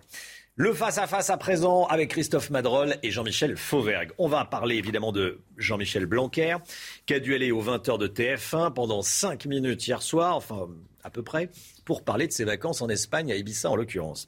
Yannick Jadot, Florian Philippot sont allés jusqu'à demander sa démission. Euh, tout ça pour ça. Vous l'avez écouté euh, hier soir, Jean-Michel Fauvergue. Euh, c'est la fin de l'histoire. Selon vous, il vous a convaincu, j'imagine? Moi, il n'avait pas besoin de me convaincre. hein. Je, Hmm. je- vous en doutez. je pense qu'effectivement, c'est une, une tempête dans un, dans un verre d'eau. Je, moi, je suis inquiet de, de- de la dégradation de, de- de- de ce niveau politique euh, et de ce niveau d'accusation. On a commencé euh, dans cette cinquième République, il y a eu des affaires plus retentissantes. Je pense en particulier les diamants de Bocassa avec, euh, avec Giscard. On a eu le, le Fouquet's ensuite, euh, où on a déjà commencé à dégrader un peu la situation. Les, les, les crustacés de la, du, du, du président de l'Assemblée nationale. Et maintenant, on en est, on en est aux vacances, euh, aux vacances à Ibiza. Les vacances à Ibiza, c'est, euh, moi j'ai regardé sur Internet, euh, passer une semaine à Ibiza, c'est 600 euros. hein. Mais c'est pas le problème, Donc, non, non, député. non, mais c'est- att- attendez. C'est je- pas le problème, monsieur le je- député. Je, me demande où est-ce qu'on va, où est-ce qu'on on, on va. on Vous Oh, Vous aller êtes un grand flic, monsieur le député. Votre ministre de l'Intérieur, en période si, de si. crise, ne serait pas auprès de, vos- de vous et de vos troupes. Vous diriez que c'est un scandale. Non, non, Moi, je connais l'éducation nationale, monsieur Auvergne. Je vois la misère de l'éducation nationale. Je vois la crise de l'éducation nationale. Je vois les grèves de l'éducation nationale. On a abordé sur ce plateau la semaine dernière avec, Pas- avec Romain Desarmes. Je suis pas d'accord avec vous. On n'est pas Le en train patron- de parler de ça. On n'est pas Mais c'est ça, là, c'est ça, là. Si c'était en période calme, pas en période de. Covid, que je- que monsieur Blanquer est à Ibiza ou à, ou à Ce dont je suis en train de vous parler, c'est de la dégradation de la Mais non, mais vous parlez de, ce qui se passe dans Demain- société par rapport à l'éducation nationale, monsieur Imaginez monsieur Véran partir à Ibiza ou partir à Tombouctou. Imaginez monsieur Darmanin au moment des, des crises dans la police que vous, savez très bien, vous savez très bien, vous savez très bien que les, les- les ministres d'une manière générale, et ce ministre-là en particulier, mais les ministres d'une manière générale, travaillent 24 heures Mais sur s'en 24. fiche. Mais monsieur, mais Comment les enseignants aussi, monsieur Auvergne. Dimanche, Travaillent 24 deux- heures sur 24, dimanche font les deux, 35 ils ont heures. reçu le protocole à 15 heures, monsieur font les Auvergne. 35 heures hebdomadaires par- euh, en deux jours de la semaine. j'aime bien monsieur Blanquer, Ils les font j'aime trois fois bien par semaine. Macron, mais vous ne un pouvez pas certain défendre moment, ça, un certain, un Vous certain- êtes un grand flic, vous savez la responsabilité de l'État, vous êtes un serviteur républicain de l'État. Je peux envoyer Mais la cause par monsieur je Blanquer, pense je est bien sur- monsieur Blanquer. Je pense qu'on est sur deux discussions différentes. Qu'est-ce que ça change qu'il soit allé en vacances? Qu'est-ce que ça. Bien sûr, en quoi, la rentrée, politique- en quoi la Parce que rentrée la le lundi matin parce que la aurait politique, changé c'est aussi une question de symbole. Parce que c'est aussi une question de symbole. On est d'accord Quand on est le là-dessus. chef de l'éducation nationale, on est près de ses troupes. Quand on est chef de la politique, Auvergne le sait très bien, C'est exactement de ce- Qu'est-ce que ça veut dire être près de ses troupes Parce que ça veut dire euh, qu'il est à. Paris, ça est veut dire qu'il est joignable. dans son bureau, ça veut dire Non, qu'il est avec son de cabinet. pas possible. Monsieur Castex a raison, parce que il est parti Monsieur Castex. Il est pas, il est pas Il est parti euh, quatre 15 jours à euh, Ibiza. de qu'il passe passer le nouvel an à, Ibiza, je m'en fiche. Mais quand il est le dimanche vous en 2, fichez pas, puisque c'est Ah, la réponse, c'est quand il est le dimanche 2, d'accord, quand il envoie le protocole via les recteurs, parce que le Parisien Ah, c'est l'a eu, mais via les recteurs, et le boulot a été fait. Mais symboliquement, la politique, c'est une question de symbole. Vous venez de le le dire. ministre de nationale Si- doit être près de ses troupes, peut doit être dans ses soutiens de ses sur le troupes. symbole, Non, tout le monde est d'accord. Vous venez de le dire, là, le, le boulot a été fait, le job a été fait. Euh, on, on est dans un, dans- il y a des moyens modernes pour pour pour communiquer, mais là où on est, là où je, je- il me semble qu'on qu'on est d'accord, c'est effectivement sur le symbole. Moi, le symbole, je le prends au niveau du, de, de l'accusation politique. Je, vous- je vous ai dit hier, c'était les, les diamants de Bocassa, ça c'est compréhensible. Aujourd'hui, c'est quatre jours de vacances du ministre de la de la de, Ibiza en, en décembre, c'est calme. hein. Mais non, C'est c'est quatre jours de vacances. Demain, vous demain, parlez du symbole. Bah, Voilà, le symbole, c'est ça. Si, c'est ça. La problématique demain, c'est que vous l'imaginez en train de Demain, ça sera quoi boîte de nuit. Demain, ça sera quoi la problématique Ça sera d'accuser un, d'accuser un député ou d'accuser un, un secrétaire d'État euh, qui aura euh, qui aura mangé deux boulettes de trop sur un couscous le samedi. Ça sera quoi la, la, Mais la est, monsieur j'ai Non, vraiment énormément de on- respect pour vous et votre Non. carrière. Mais vous, et vous êtes un vrai, si, parce que vous, vous n'êtes pas le député LRM lambda qui, vous, vous savez ce que c'est que la question du symbole? Vous avez été un, un homme aux affaires de la Mais police. il m'est arrivé de commander de loin aussi. Mais il m'est arrivé de pas commander de près. Mais- il m'est arrivé de commander de loin. On est que- d'accord que pas aujourd'hui, il y a une crise 24 majeure. heures sur 24. Et, et- et nos ministres travaillent 24 heures sur 24. c'est pas ça, pour, c'est pas pour rien qu'on a ces résultats-là. C'est pas pour rien qu'on a une baisse du chômage. C'est pas pour rien qu'on a la plus forte croissance. C'est parce que les, parce que le gouvernement bosse, tous les ministres On bossent, le président de la Mais République bosse 24 heures sur reconnaissons- 24, beaucoup plus que qui. Reconnaissons, comme l'a reconnu d'ailleurs M. Blanquer, Ils ont que symboliquement, c'est une erreur. Mais Parce qu'est-ce que qu'il aurait- lui-même- qu'est-ce qu'il aurait dû faire? Pas partir en vacances Non, entre il Noël partait jusqu'au 31, il partait jusqu'au 1er. Le premier, il prenait son avion, il revenait ici, se mettait Mais au ce ministère. Il est reparti le non, il est dimanche. revenu le. Non, le- dimanche, il est Romain, revenu le dimanche, Les copains directeurs d'école, le Hmm. dimanche, ont reçu, ont reçu le protocole sanitaire à 15h sur leur mail professionnel, le dimanche à 15h le 2. Ils ont dû appeler toute la soirée le- les enseignants et les parents d'élèves responsables des écoles pour voir qui était présent le lundi matin et comment ils allaient appliquer le protocole dès le Le lundi Premier matin. ministre, c'est qu'il a attendu l'avis du Haut Conseil.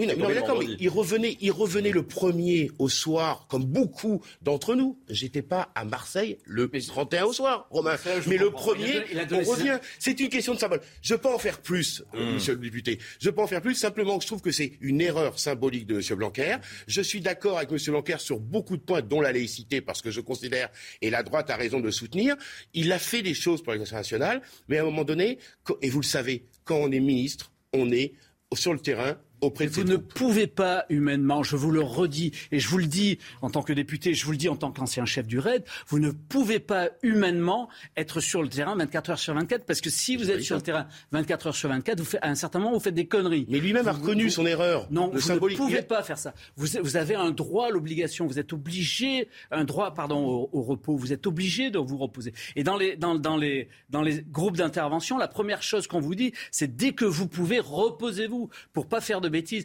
C'est, on, on va pas reprocher à un ministre d'avoir pris, on en est là Je maintenant. repro- on va pas, on va pas reprocher à un ministre d'avoir pris quatre jours de vacances, mais, c'est il pouvait- impossible. on est d'accord qu'il pouvait revenir. impossible de faire On est d'accord qu'il pouvait Je ne revenir comprends pas le premier au soir ou le 2 au matin. Et on passait à autre Non, chose. non, mais il pouvait Oui. revenir ou il pouvait pas partir. À ce Allez. moment-là, il partait pas En du tout cas, on lui souhaite un bon Mais- mariage parce qu'on a appris qu'il s'est marié. On lui souhaite un bon mariage. C'était un pré-voyage de Non, noces. il est d'accord accessoirement. Allez, euh, on change de sujet. Les tests, 460 000 cas positifs en 24 heures, record. On teste à tour de bras. Ça coûte une fortune. 1 milliard 700 millions euh, ce mois-ci. Le mois dernier, plus d'un milliard d'euros. C'est énorme. Est-ce que c'est pas de l'argent jeté par les fenêtres? Franchement. Qu'on jette l'argent euh, par les fenêtres quand on parle de, de santé Depuis le début, le Covid nous coûte énormément. Bien évidemment que cette épidémie nous coûte. Euh, à, à un certain moment, en ce moment-là, il y a un protocole. On est en train d'appliquer ce protocole-là. On verra plus tard si le protocole doit être Mmh. allégé. Mais pour prendre cette décision politiquement, il faut d'abord des avis euh, techniques et, de- et- et d'experts. Donc pour l'instant, ne touchons à rien, voyons comment les choses évoluent. Ne nous précipitons pas. Et surtout, ne, ne disons pas qu'on on ne dépense pas assez ou qu'on dépense trop sur, euh, sur euh, un, acte, un acte de ce type-là? Je vous rappelle, on ne parle pas de soins aux balades. Hein. parle des je parle des, des- Des des- tests, des et on, et on teste un peu tout le monde. Si je veux aller me faire tester euh, trois fois par jour, je vais me faire tester trois fois par jour. Euh, Christophe? Moi, vous savez, Romain, je, je me suis exprimé là-dessus. Je trouve que le gouvernement euh, a bien joué dans la dernière période concernant euh, la crise du Covid, même s'il y a eu un peu de flottement au départ, on en avait parlé avec M. Véran, etc. Hmm. Je trouve que le gouvernement a été aux manettes. Je pense qu'Emmanuel Macron euh, a bien géré la crise du Covid. Je pense qu'Olivier Véran, qui n'a pas pris de vacances pour l'instant, j'espère qu'il va prendre des vacances, a, a Ah, assuré, a, a assuré effectivement dans ces derniers temps. Et ce qu'on teste tous, je n'en sais rien. J'entends les avis médicaux. J'entends euh, Bruno Meg- Megdalan parler régulièrement sur ce plateau. Euh, J'ai plutôt tendance à le croire et je pense que plus on teste, plus on évite la contamination. Vous êtes élu de Marseille, Christophe Ah oui. Madrol, hein, vous connaissez Marseille. FO remet le couvert à Marseille. Euh, les éboueurs sont à nouveau en grève. Les éboueurs qui ont obtenu une réduction du temps de travail de 15%, euh, donc 35 heures moins 15%, et une prime de 100 euros pour le travail le dimanche et les jours fériés. Bon. euh, et ils soupçonnent la métropole, faut comprendre à Marseille, hein, il y a la mairie, la métropole, bon, euh, de vouloir revenir sur ces, 100 sur, ces 100 euros de prime. Ce qui veut dire qu'on arrête de ramasser les poubelles. Allez, c'est comme ça que ça se passe. Euh, force la troisième fois. Qui fait la loi à Marseille? C'est c'est FO ça, ça bouge pas depuis de fer. C'est depuis l'éducation de fer, c'est faux, qui est le 102e adjoint à la ville de Marseille. Il y a ras-le-bol, Romain, ras-le-bol. Je vous parle de réalité. J'habite une impasse dans un quartier correct de Marseille. Septembre, j'enjambais une montagne de détritus avec ma fille pour aller à Mmh. l'école. Et en décembre, en décembre, quand il y a eu les pluies diluviennes qui ont pollué la Méditerranée, c'était plus une petite montagne, c'était un amas de 3 mètres de haut. J'ai les photos que j'ai mis sur Twitter pour emmener ma gamine de 5 ans à l'école. Je lui mettais un- le masque et je la prenais dans les bras pour traverser. Troisième grève depuis septembre. Il y en a ras-le-bol. Il y en a ras-le-bol. Je comprends la situation de la métropole, pardon, Jean-Michel, pardon, parce que c'est vrai que c'est un truc qui me rend dingue à Marseille, parce que c'est mon quotidien. Que la métropole discute avec EFO, que EFO discute avec les métropoles, parce que c'est la métropole qui a compétence des ramassages des déchets, mais qui trouve une solution. Je ne veux plus pour les Marseillais et pour moi-même, être pris en otage pour des bisbilles stupides et imbéciles entre le FO et la métropole. Monsieur le député, le président de la République qui aime bien Marseille, il y va pour la sécurité. Là, va falloir faire quelque chose sur la, la gouvernance. D'ailleurs, il en avait parlé hein, quand il y était allé. hein, la gouvernance. Il nous avait renvoyé dans nos Il y a- Il y a 21. un gros sujet là. C'est. Qu'est-ce que ça vous inspire comme la- commentaire il, y- il y va pour la sécurité et il, Oui. euh, et, et il, a- il a- il y a des solutions qui sont apportées. Il y a, il y a de- du financement qui est apporté, bien évidemment, en particulier pour la sécurité. Mais effectivement, ça c'est un problème redondant et je comprends votre, je comprends votre colère. Euh, c'est pas la, la première fois déjà, c'est pas la première fois cette année et, et- et c'est redondant d'année en année. C'est peut-être, c'est peut-être à ça qu'on voit que euh, les choses vont mieux et que le- la, la France a repris son rythme avec ses grèves euh, des, des éboueurs. Bah, dis donc. et, et- et- et la grève, et la grève, On va finir par la les grève, grèves, la hein. grève le SNCF. confinement, Jean-Michel. Oui, on regrette La le grève confinement. SNCF quand, euh, quand les Français doivent Retour partir en à la vie vacances aussi. Euh, c'est les un, grèves. c'est un mauvais réflexe de notre pays. ça. Allez, euh, un dernier mot. Fabien Roussel, candidat PC à la présidentielle, qui s'en prend aux Verts qui ont tué la gauche. Je résume un petit peu sa pensée, mais regardez ce qu'il tweet, ce qu'il dit. Euh, Aujourd'hui, certains nous font la leçon tous les jours. Il faudrait interdire le Tour de France, euh, les sapins verts, la viande et les centrales nucléaires. Nous, nous voulons répondre aux attentes des classes populaires. Sous-entendu, euh, les, écolos ne répondent pas aux attentes des classes populaires. Selon Fabien Roussel, une partie de la gauche a trahi le peuple. Jean-Michel Fau- Fauvergue. Moi, j'aime bien ces paroles de Fabien Roussel et d'une manière générale, je vais vous dire, euh, je vais vous dire, j'aime bien les, élus communistes. D'abord parce qu'ils sont pas nombreux, il faut les protéger comme une espèce rare. Euh, et ensuite, ils, ils, ils connaissent le terrain. Ils connaissent le terrain, contrairement euh, à ces à ces députés euh, bobos de, de, la, de la France insoumise. Je regrette d'ailleurs la Ouais, trahison. vous dire la République en marche. Je regrette euh, d'ailleurs la trahison d'un- de leurs euh, de leurs membres qui a rejoint la France insoumise.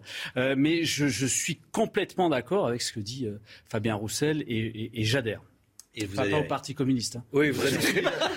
c'est Moi, je me suis déjà exprimé, ah, Romain, vis-à-vis de Mme Rousseau assez violemment, euh, puisque je considère effectivement que la dérive euh, gauchiste euh, d'Europe Écologie Les Verts n'est pas l'écologie que je défends, vous le savez. Puis c'est vrai que j'aime bien Fabien Roussel aussi. C'est une petite voix, il a, il a porté un discours très intéressant sur la gastronomie française, que je soutiens, et sur le nucléaire. Et je pense que ce garçon... Il progresse dans les sondages. Et puis, je- puis je l'aime bien, et puis je trouve qu'il est sympathique. Et puis le Parti communiste était un grand parti quand même, il faut se rappeler quand même. Et, et, et C'est vrai qu'ils connaissent le terrain. Et ils ont été quand Ils même, c'est comme... Et, ils, ils tiennent la baraque quand ils tiennent. quand Et j'oublie jamais ce qu'a fait le Parti communiste pendant la dernière guerre mondiale. Christophe Madrol, Jean-Michel Fauvergue. Ils l'ont fait. Ah. Ils l'ont fait. Ils ont choisi le camp Ah, de on De Gaulle. repartir sur un- Ils ont choisi le camp de. Ils ont choisi le camp Merci de à De tous les Gaulle deux d'être au moment de la résistance quand même. Merci à tous les deux d'être venus ce matin sur le plateau de la, de la matinale. Il est 7h15. On va parler argent, monnaie, monnaie. Euh, argent liquide avec Eric de Ritmaten qui va s'installer sur le plateau. Euh, attention si vous... euh, venez Eric, venez. N'ayez pas peur, c'est le direct. Regardez, on va voir. Et vous allez vous mettre à la place de Samis Faxi. Voilà. Euh, euh, on va parler argent liquide, Eric. hein. bah oui. Euh, ça risque de coûter de plus en plus cher de sortir de l'argent liquide. Alors, si vous allez au distributeur de billets, vous savez, euh, on parlait de facturer les retraits lorsque l'on n'est pas dans son réseau bancaire traditionnel. Jusqu'à là, on avait droit à quatre retraits euh, gratuits. Eh bien, les banques qui, bien sûr, euh, voient leurs résultats baisser, euh, vont réduire cet accès à deux gratuits, c'est-à-dire pour la carte de base, la carte de crédit, on va devoir payer. Et là, le site Panorabank, qui compare les coûts bancaires, se rend compte que la hausse cette année sera de 39%. C'est-à-dire que si vous avez, les, vous allez voir, hein, si vous avez deux retraits gratuits dans une banque, Quand vous en tirerez 4, eh bien là, quand vous retirerez de l'argent, ce sera entre 8,60 euros et euh, 12 euros mensuels. Donc là, c'est vraiment un vrai changement parce que retirer de l'argent en dehors de son réseau traditionnel, ça va être facturé. Et vous le savez bien, il y a de moins en moins de DAB, les fameux distributeurs automatiques de billets. 4000 distributeurs disparus en deux ans. Et quand on sait, Romain, que un tiers des DAB sont gérés par trois banques seulement, trois grandes banques françaises, cela veut dire qu'il y a vraiment des inquiétudes. Parce que souvent, quand on est en campagne, eh bien, on a un petit distributeur. Et bien là, si on abuse, si on va au-delà de deux retraits gratuits, de deux retraits, on sera obligé de payer. Donc voilà, il faut comparer les banques qui offrent la gratuité. Ça peut arriver en fonction des cartes aussi de retrait. Voilà, faut, faut continuer à sortir du cash. hein. C'est la liberté. Bah oui, bien sûr. C'est vrai que euh, on est libre. Ouais, c'est ça, On bien est- sûr. on n'est est- pas traqué en tout cas. Exactement. Merci beaucoup, Eric. Allez, euh, le sport tout de suite, du rugby et de la Coupe d'Afrique des Nations. On connaît la liste du 15 de France pour le prochain tournoi des euh, destinations. hein. Et oui, le sélectionneur a choisi 42 joueurs, dont 7 néophytes. Le capitaine Antoine Dupont, qui n'a pas joué depuis le 11 décembre, est retenu par Fabien Galtier. Le tournoi débute le 5 février prochain. Les Bleus joueront le lendemain contre l'Italie. Et en football, avec la Coupe d'Afrique des Nations, le Maroc a arraché le match nul hier 2-2 contre le Gabon. Les deux équipes sont qualifiées pour la suite de la compétition. Ce sont les Gabonais qui ont ouvert le score face à une équipe marocaine remaniée. À noter le magnifique coup franc du défenseur parisien Hakimi. Les Marocains terminent premier de leur groupe. C'est News, il est 7h18. Restez bien avec nous. On va parler voiture, on va parler embouteillage avec vous, Pierre Chasseret. Bonjour Pierre. Bonjour Main. Délégué général de euh, 40 millions d'automobilistes. Vous allez nous emmener à, à Paris ce matin? Ouais, sur la rue de Rivoli, où franchement ça cafouille pour pas dire que c'est la grande pagaille. Et la grande pagaille dans, dans Paris, ça continue. Restez bien avec nous dans euh, un instant également. À 7h30, on parlera notamment de la grève des éboueurs à Marseille. C'est reparti, vous verrez. À tout de suite. Rendez-vous avec Pascal Pro dans l'heure des pros, du lundi au vendredi de 9h à 10h30.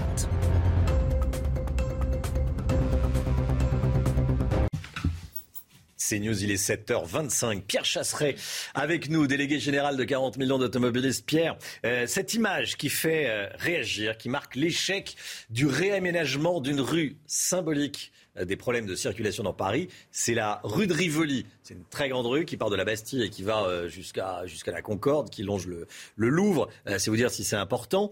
Euh, c'est l'échec cuisant du réaménagement de cette rue. C'est votre coup de gueule ce matin. Oui, oui Romain, parce que quand vous regardez cette photo qui a été publiée par nos confrères du Parisien aujourd'hui en France, eh bien vous voyez apparaître les pistes cyclables totalement vides et de l'autre côté une voie une seule voie congestionnée par les bus, les taxis, bref, tous les transports sont autorisés sur cette voie. On revient un peu sur les réaménagements, on est pendant le confinement. Qu'est-ce qui se passe? La mairie de Paris décide de faire une grande voie cyclable pour qu'on puisse rouler pendant le confinement. Il n'y a pas de voiture, il n'y a pas de travail. Bon, pourquoi pas? Sauf qu'à la fin de ce confinement, le projet est entériné, on laisse uniquement les vélos et au final, regardez l'évolution, il se passe absolument rien. On a juste cette voie qui crée la polémique jusque dans les bureaux de la ville de Paris qui ont été obligés de réagir.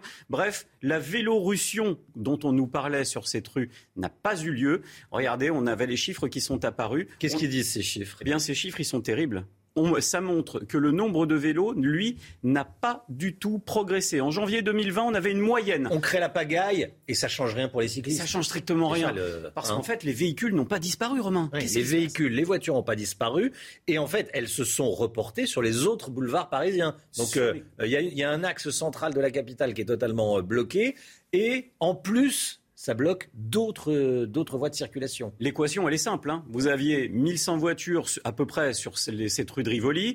Vous n'en avez plus que 260 qui passent. Bref, entre les deux, il y en a environ 800 véhicules sur cette rue de Rivoli qui ont dû trouver un itinéraire de substitution. Ça s'appelle le report de circulation. Et ce report de circulation, c'est les grands boulevards qui se retrouvent eux aussi congestionnés. Au final, les bus eux-mêmes, dans Paris, ont vu leur vitesse moyenne baisser de 2 km heure en deux ans. De 11 km heure de moyenne, c'est déjà pas beaucoup. Ils roulent aujourd'hui à 9 km heure de moyenne. C'est-à-dire que c'est un- une En paille. clair, euh, on va plus vite à cloche-pied quoi. Bah, Non mais c'est vrai. Vous allez vite, ouais. Pardon, en marchant sur les mains, euh, on va peut-être plus vite qu'en bus. Non mais en marchant vite, on est à 5-6 km heure. Donc c'est vrai qu'il Ouais. manque plus grand-chose. À la limite, on va dépasser les bus si ça Ouais, continue. On va dépasser les bus. On va dépasser les bus. Euh, plus de bouchons, plus de pollution. Hein. Et ça, c'est intéressant, parce qu'en fait, il y a une étude, notamment, euh, qui est parue et qui de l'Institut des politiques publiques, qui a démontré que l'on déplaçait la pollution. Alors, on se rappelle de la fermeture des voies sur berge. Qu'est-ce qui s'était passé? La ville de Paris avait crié à la victoire en disant Regardez, la pollution baisse. Bah oui, évidemment, elle a été déplacée sur la partie sud de Paris, au niveau du bas périphérique, et on a retrouvé toute cette pollution délocalisée. Donc, bref, tout ça, c'est de la poudre de perlimpinpin. Et au final, on se retrouve avec des rues totalement congestionnées et les riverains commencent à tiquer. Pierre Chasseret, merci Pierre. 7h28, le temps tout de suite, la météo des neiges tout d'abord. La météo avec Alexandra Blanc. Beau temps dans le sud aujourd'hui, Alexandra. Oui, toujours de bonnes conditions. Direction du golfe du Lion avec le retour d'un petit peu de tramontane. Ce matin, on a beaucoup de nuages sur les trois quarts du pays avec des brouillards localement givrants le long de la Garonne ou encore en remontant vers le Val de Saône. Et puis dans l'après-midi, regardez, retour de quelques averses près des côtes de la Manche. Entre la Bretagne et la Normandie, on retrouve du beau temps dans le sud. Les températures sont hivernales sur le centre, au moins 4 degrés à Lyon. Et dans l'après-midi, les températures restent toujours un petit peu fraîches, seulement 3 degrés pour le Lyonnais, 4 degrés à Limoges et Clermont-Ferrand contre 14 degrés en Corse. C'est News, il est 7h30. Bienvenue à tous et merci d'être avec nous. On est le mercredi 19 janvier. Éric Zemmour, invité exceptionnel de la matinale. Dans trois quarts d'heure, il sera l'invité de Laurence Ferrari, 8h15. Le candidat Reconquête, Reconquête qui présentera cet après-midi à Calais son projet pour l'Europe. On sera avec Gauthier Lebret à 7h50 sur ce plateau. C'est lui qui suit Éric Zemmour pour la rédaction de, de CNews la politique, Eugénie Bastier. On va continuer. Euh, Eugénie, dans euh, quelques minutes, avec vous, on va parler d'Emmanuel Macron qui va prendre la parole en direct sur CNews euh, depuis le Parlement européen. Ça sera ce matin à 11h30. Il va parler en tant que président du Conseil européen. Est-ce qu'il va profiter de ce statut dans la campagne présidentielle qui s'annonce pour lui. On va en parler avec vous dans, dans un instant. Eugénie. Et puis c'est mercredi aujourd'hui. Qui dit mercredi dit sortie cinéma. Bien sûr, Olivier Benkemoun va nous parler d'un film qui fait la part belle à la boucherie et à l'artisanat. Euh, mais tout d'abord, je voudrais qu'on euh, parte à Marseille. Pourquoi? Parce que les sacs poubelles s'accumulent à Marseille. Ça ne devrait pas s'améliorer dans les prochaines heures, les prochains jours. Une nouvelle grève des éboueurs a débuté hier soir après un appel de force ouvrière. C'est la troisième grève depuis le mois de septembre. Et ce, malgré le fait que les éboueurs aient obtenu 15% de décote de leur temps de travail et une prime de 100 euros pour euh, les dimanches et les jours fériés, Chana. hein. Oui, selon Force ouvrière, ces accords ne sont tout simplement pas respectés. Ils craignent que cette prime soit remise en cause. Une situation, vous allez le voir, qui exaspère les Marseillais. Stéphanie Rouquier.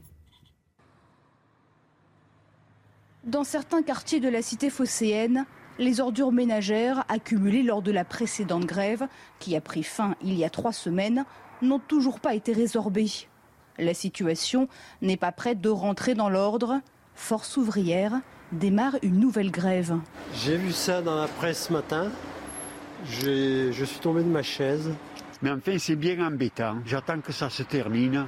En décembre dernier, les syndicats avaient obtenu une décote de 15% de temps de travail en raison de la pénibilité de leurs tâches et une prime de 100 euros pour le travail le dimanche et les jours fériés. Une prime qui, selon Force ouvrière, est remise en cause par la métropole.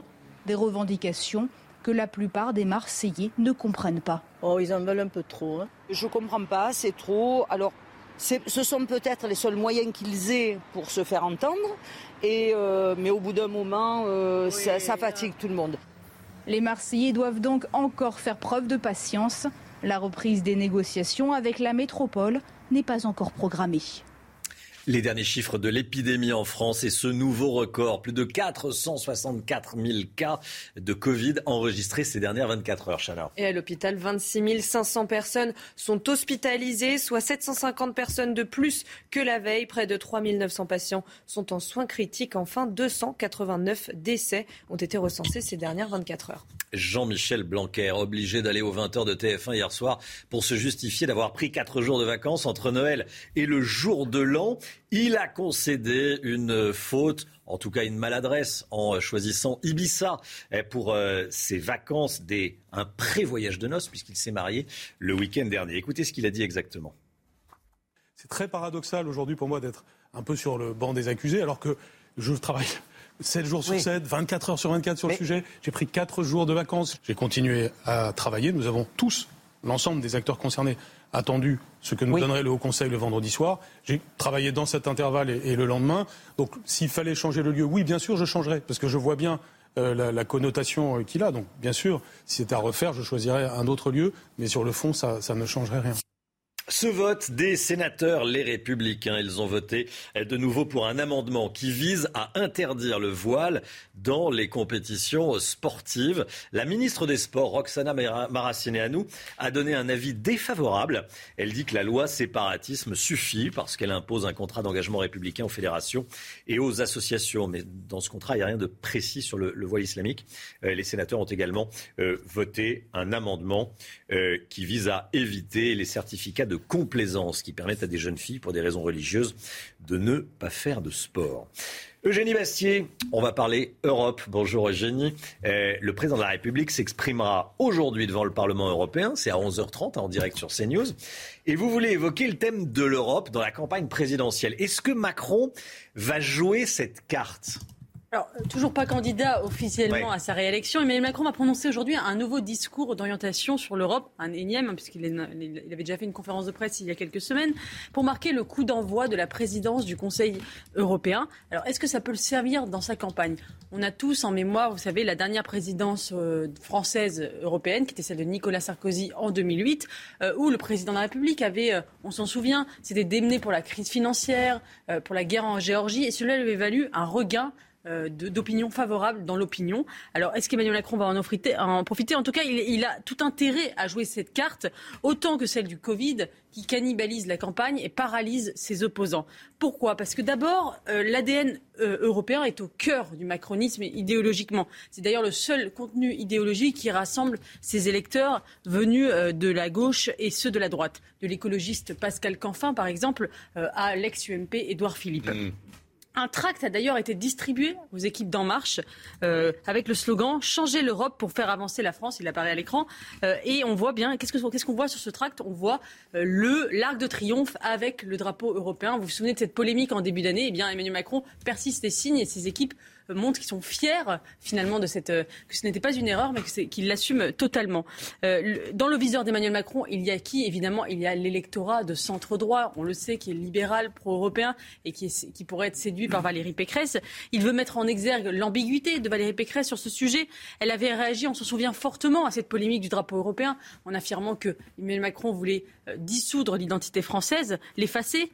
comme sur le pass vaccinal, finalement, Emmanuel Macron veut mettre en défaut la candidate de la droite en, la sommant de choisir est-ce qu'elle est pour ou contre? Alors, ce thème de l'Europe, ça peut être un, point de clivage, un point de division euh, dans cette campagne présidentielle?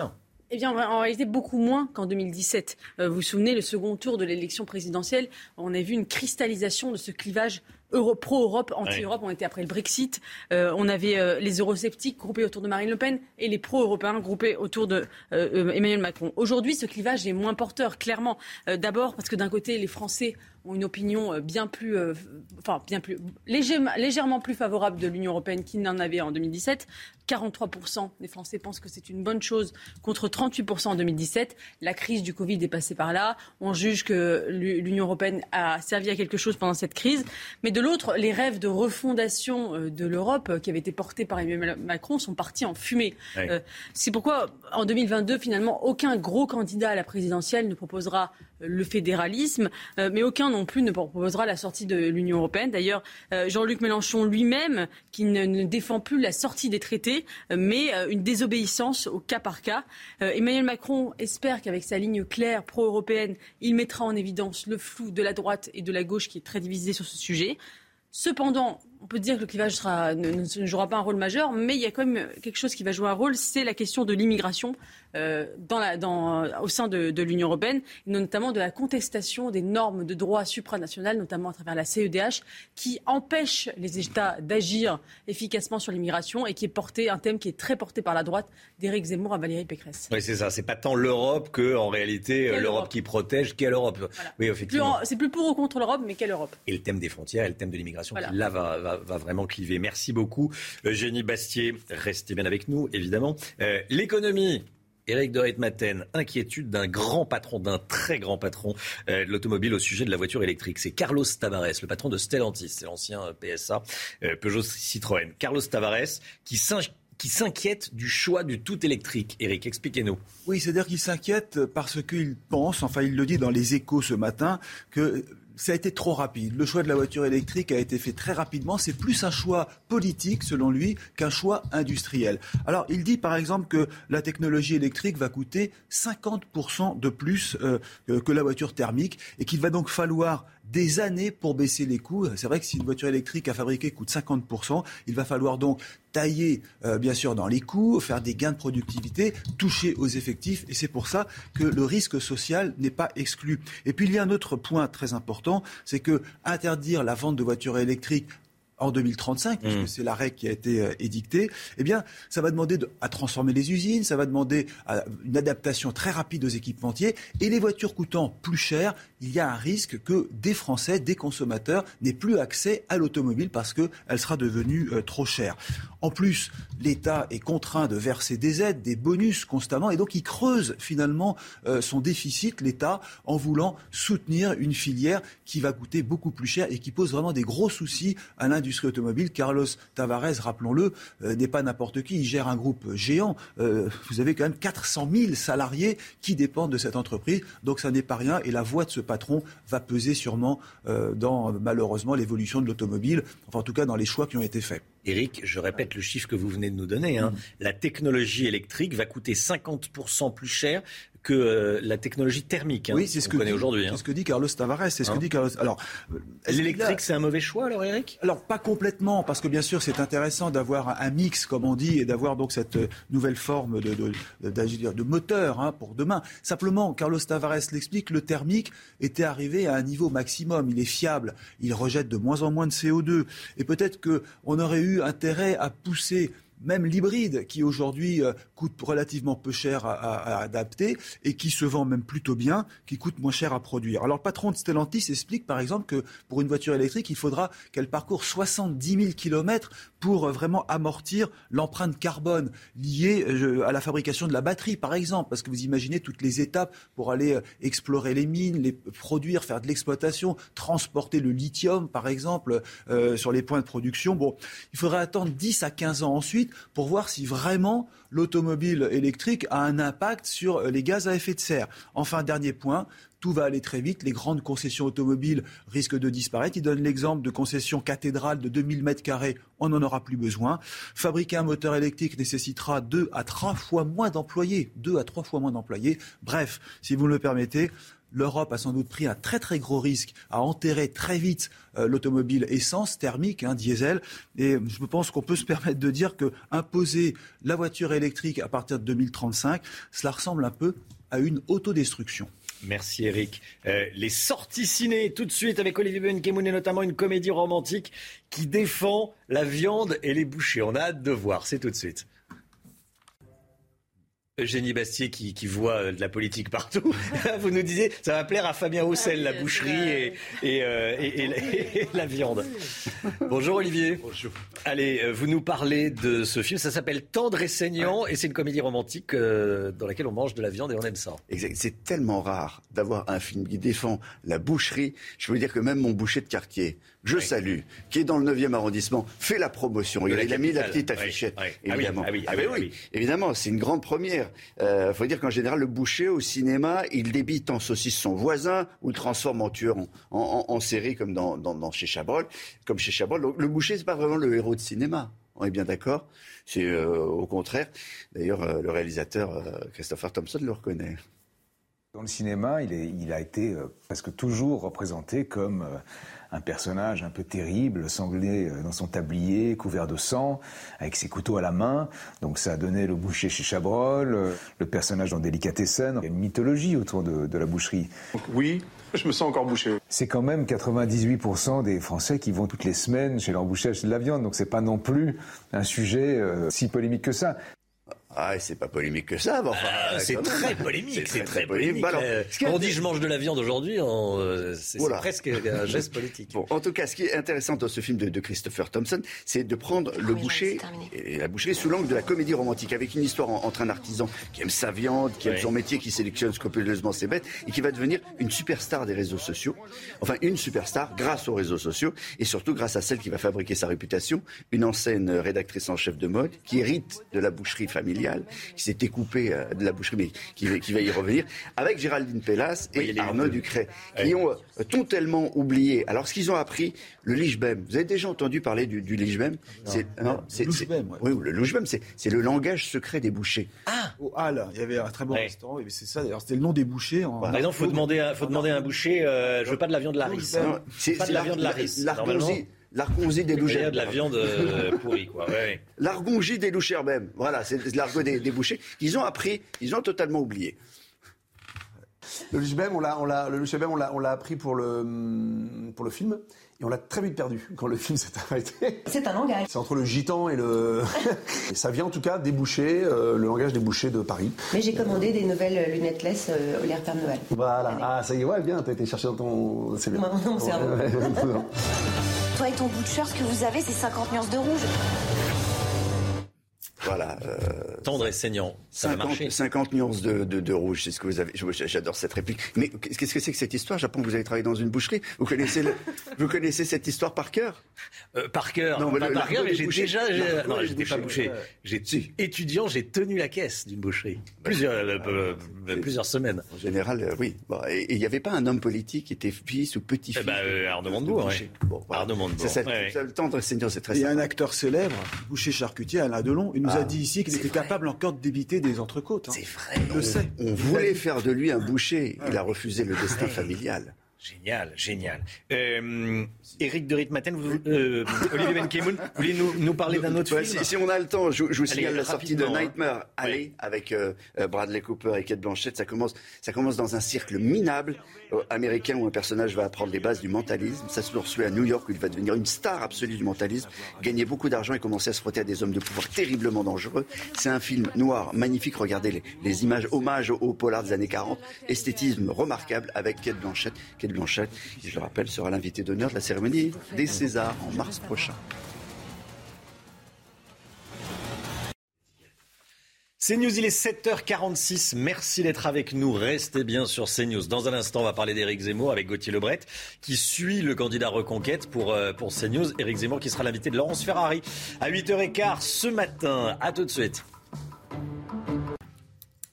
CNews, il est 7h52. Merci d'être avec nous en ce mercredi 19 janvier. Éric Zemmour, invité de Laurence Ferrari, dans une vingtaine de minutes, à 8h15 exactement. Soyez là si vous le pouvez. Euh, bien sûr, il sera sur le terrain cet après-midi. Éric Zemmour, il va présenter sa vision de l'Europe.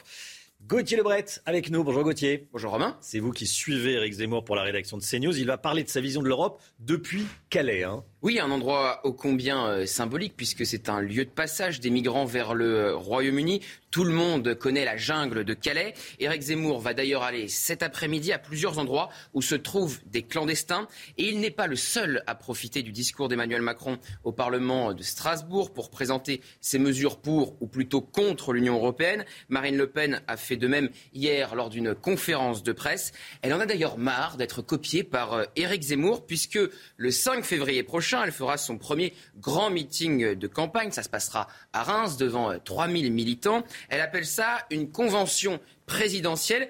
Et Éric Zemmour, lui aussi, va organiser un meeting le 5 février prochain, possiblement à Lille. Son dernier espoir pour nous emmerder. Voilà ce qu'on me disait hier dans l'entourage de euh, Marine Le Pen, puisque l'objectif est d'avoir plus de spectateurs. Et on estime dans le clan Zemmour que ça ne sera pas très compliqué. Alors dans le clan Le Pen, on contre-attaque. Autre confidence hier après sa conférence de presse. Forcément, quand la manif pour tous et l'action française se mobilisent, ça fait du monde. Il faut bien faire et laisser brère. Fin de citation. Écoutez la candidate du Rassemblement national. C'était hier et ça ne manque pas de sel. Bonjour Madame Le Pen, Euh, Gauthier Lebray pour euh, CNews. Une question sur votre duel avec euh, Éric Zemmour. Lui aussi, il présentera ses propositions euh, pour l'Europe demain depuis Calais. Et nouvel épisode, il veut faire un meeting le même jour que vous à Reims, avec comme objectif de réunir plus de monde que vous. Qu'est-ce que vous en pensez? Bah, écoutez, j'ai tendance à vous dire que l'imitation, et, même, allons jusqu'au bout, même le parasitage est une forme d'hommage, je considère. Mais, je voudrais amicalement lui conseiller d'essayer de trouver sa propre identité, peut-être euh, sa propre marque de fabrique, sa propre manière de faire de la politique. C'est un conseil d'amis, en quelque sorte. Gauthier Lebret, du côté de l'entourage d'Éric Zemmour, on se défend j'allais dire évidemment de tout parasitage. Hein. Oui, même s'il y a un précédent, euh, Romain, il y a deux semaines, Éric Zemmour organise au dernier moment un déplacement et un meeting au Sable d'Olonne. Marine Le Pen devait y aller une semaine plus tard. Résultat, elle annule son déplacement. Écoutez Stanislas Rigaud, président de Génération Z, Génération Zemmour. Le but, c'est de parasiter la campagne de Marine Le Pen en faisant un meeting le même jour qu'elle? Non, pas du tout. Depuis le, mois, depuis le mois de septembre, tous les vendredis et tous les samedis, nous organisons des meetings avec Eric Zemmour, des réunions publiques. Euh, nous n'avons pas attendu d'avoir l'agenda de Marine Le Pen pour prévoir cette date du 5 février. En réalité, nous sommes en déplacement tous les week-ends. Tous les week-ends, le vendredi et le samedi, nous faisons des meetings que, qui accessoirement sont remplis à chaque fois et pleins à craquer. Nous n'avons pas attendu Marine Le Pen pour décider d'en faire. Bon, Gauthier, euh, en coulisses, au RN, on attaque avec beaucoup de, force, de virulence Éric Zemmour. Vous avez des, informations exclusives, des, confidences, des coulisses à nous euh, révéler ce matin. Oui, les attaques sont violentes, Romain. Voilà ce qu'on confie dans l'entourage de Marine Le Pen. Je cite Il va vivre une descente aux enfers. On parle bien sûr d'Éric Zemmour. Il va terminer sous les 10%. Plus il tape sur Marine, plus ça le fait descendre dans les sondages. Il est trop radical sur le fond, trop brutal sur la forme. Son seul espoir pour remonter dans les sondages, que Macron en fasse son principal adversaire. Fin de citation. Et vous savez qu'Éric Zemmour vise notamment l'électorat des Républicains. C'est le sens de son déplacement à Nice et Cannes ce week-end sur les terres d'Éric Ciotti et de David Lisnard. Chez Marine Le Pen, on ne croit pas que l'électorat de Valérie Pécresse se détournera vers Éric Zemmour. Je cite une nouvelle fois, les personnes âgées veulent de la stabilité, pas d'un fou à l'Élysée. Fin de citation. Vous voyez qu'en coulisses, les attaques sont assassines. Et d'ailleurs, pour le moment, il n'y a pas eu de débat Zemmour-Le Pen pour qu'ils puissent s'affronter, se dire enfin leur vérité face à face. On le regrette chez Éric Zemmour. Je cite à nouveau l'entourage d'Éric Zemmour. Marine Le Pen parle en permanence d'Éric Zemmour lorsqu'elle est bien à l'aise devant un parterre de journalistes, mais refuse le débat qu'il lui propose depuis le mois de juin. Elle fuit ce débat car elle sait qu'il redonnera un avantage décisif à Éric Zemmour. Vous voyez, Romain, mmh. qu'on est vraiment très loin d'une alliance entre les deux, un temps espéré par Robert Ménard, le maire de Béziers. Effectivement. Euh, c'est vrai, on a parlé de cette alliance, euh, qu'ils allaient se rabibocher. On peut se rabibocher quand on dit tout ça euh, Eugénie Bastier. s'approche, évidemment, la tension est à son comble, à son comble, d'autant que la mécanique du vote utile risque de se mettre en, en place à l'approche de la présidentielle et que Éric Zemmour peut pâtir de cette mécanique qui pourrait pousser une partie de l'électorat de la droite de la droite à se tourner vers Marine Le Pen plutôt que vers lui, parce que de toute façon, il y a, trois candidats de droite, euh, il n'y a pas assez de place pour trois candidats de droite, donc l'un d'entre eux devrait être pâtir du vote utile, et donc Éric Zemmour se démène pour euh, et, et concentre ses attaques contre Marine Le Pen, et c'est bien normal parce que c'est là qu'est le plus grand danger pour lui. Merci Eugénie, restez bien avec nous. Merci Gauthier. Euh, vous allez euh, partir euh, à Calais après l'interview d'Éric Zemmour, mais on se retrouvera à 8h45 après l'interview pour débriefer ce qu'aura dit Éric Zemmour à Laurence Ferrari. 7h57, le temps tout de suite, Alexandra Blanc. Ravi de vous retrouver avec des conditions météo qui vont changer en cette journée de mercredi avec l'arrivée d'une nouvelle perturbation. En attendant ce matin, le temps reste bien nuageux avec localement quelques bandes brouillard givrant entre les régions centrales ou encore en allant euh, vers les Ardennes. On a toujours du grand beau temps autour du golfe du Lion avec néanmoins le retour de la tramontane et puis un temps assez brumeux euh, sur la façade occidentale de la Corse. Dans l'après-midi, changement de décor avec l'arrivée d'une nouvelle perturbation que l'on retrouve entre la Vendée, la Normandie ou encore les Hauts-de-France avec le localement euh, quelques averses et surtout un temps bien nuageux. On retrouve également quelques petits flocons neige au-delà de 300, 400 mètres d'altitude entre les régions centrales et le nord-est. Toujours du grand beau temps euh, dans le sud avec le maintien du vent. Les températures hivernales ce matin sur le centre, moins 3, moins 4 degrés en moyenne. Vous le voyez entre le Lyonnais et Grenoble, 3 degrés à Paris et dans l'après-midi, eh bien les températures restent contrastées. C'est plutôt doux dans le sud-ouest avec en moyenne 10 degrés pour Biarritz. Vous aurez 14 degrés à Nice contre seulement 4 degrés à Limoges ou encore à Clermont-Ferrand. Température qui reste donc un petit peu fraîche sur le centre. Et puis pour la suite du programme, demain matin, on va suivre un épisode neigeux hein, de faible intensité sur le nord-est avant le retour du beau temps au nord vendredi et samedi. CNews, il est 7h59. Merci d'être avec nous. Merci d'avoir choisi CNews pour démarrer votre journée. Nouveau record du nombre de contaminations à la Covid en France. Plus de 464 000 cas positifs en 24 heures. Rien que ce mois-ci, mois de janvier, les tests vont nous coûter 1 milliard 700 millions d'euros. Est-ce que ça sert vraiment à quelque chose de tester autant? Je vous poserai cette question, docteur Brigitte Millot. Bonjour. Bonjour. Et, et à tout de suite.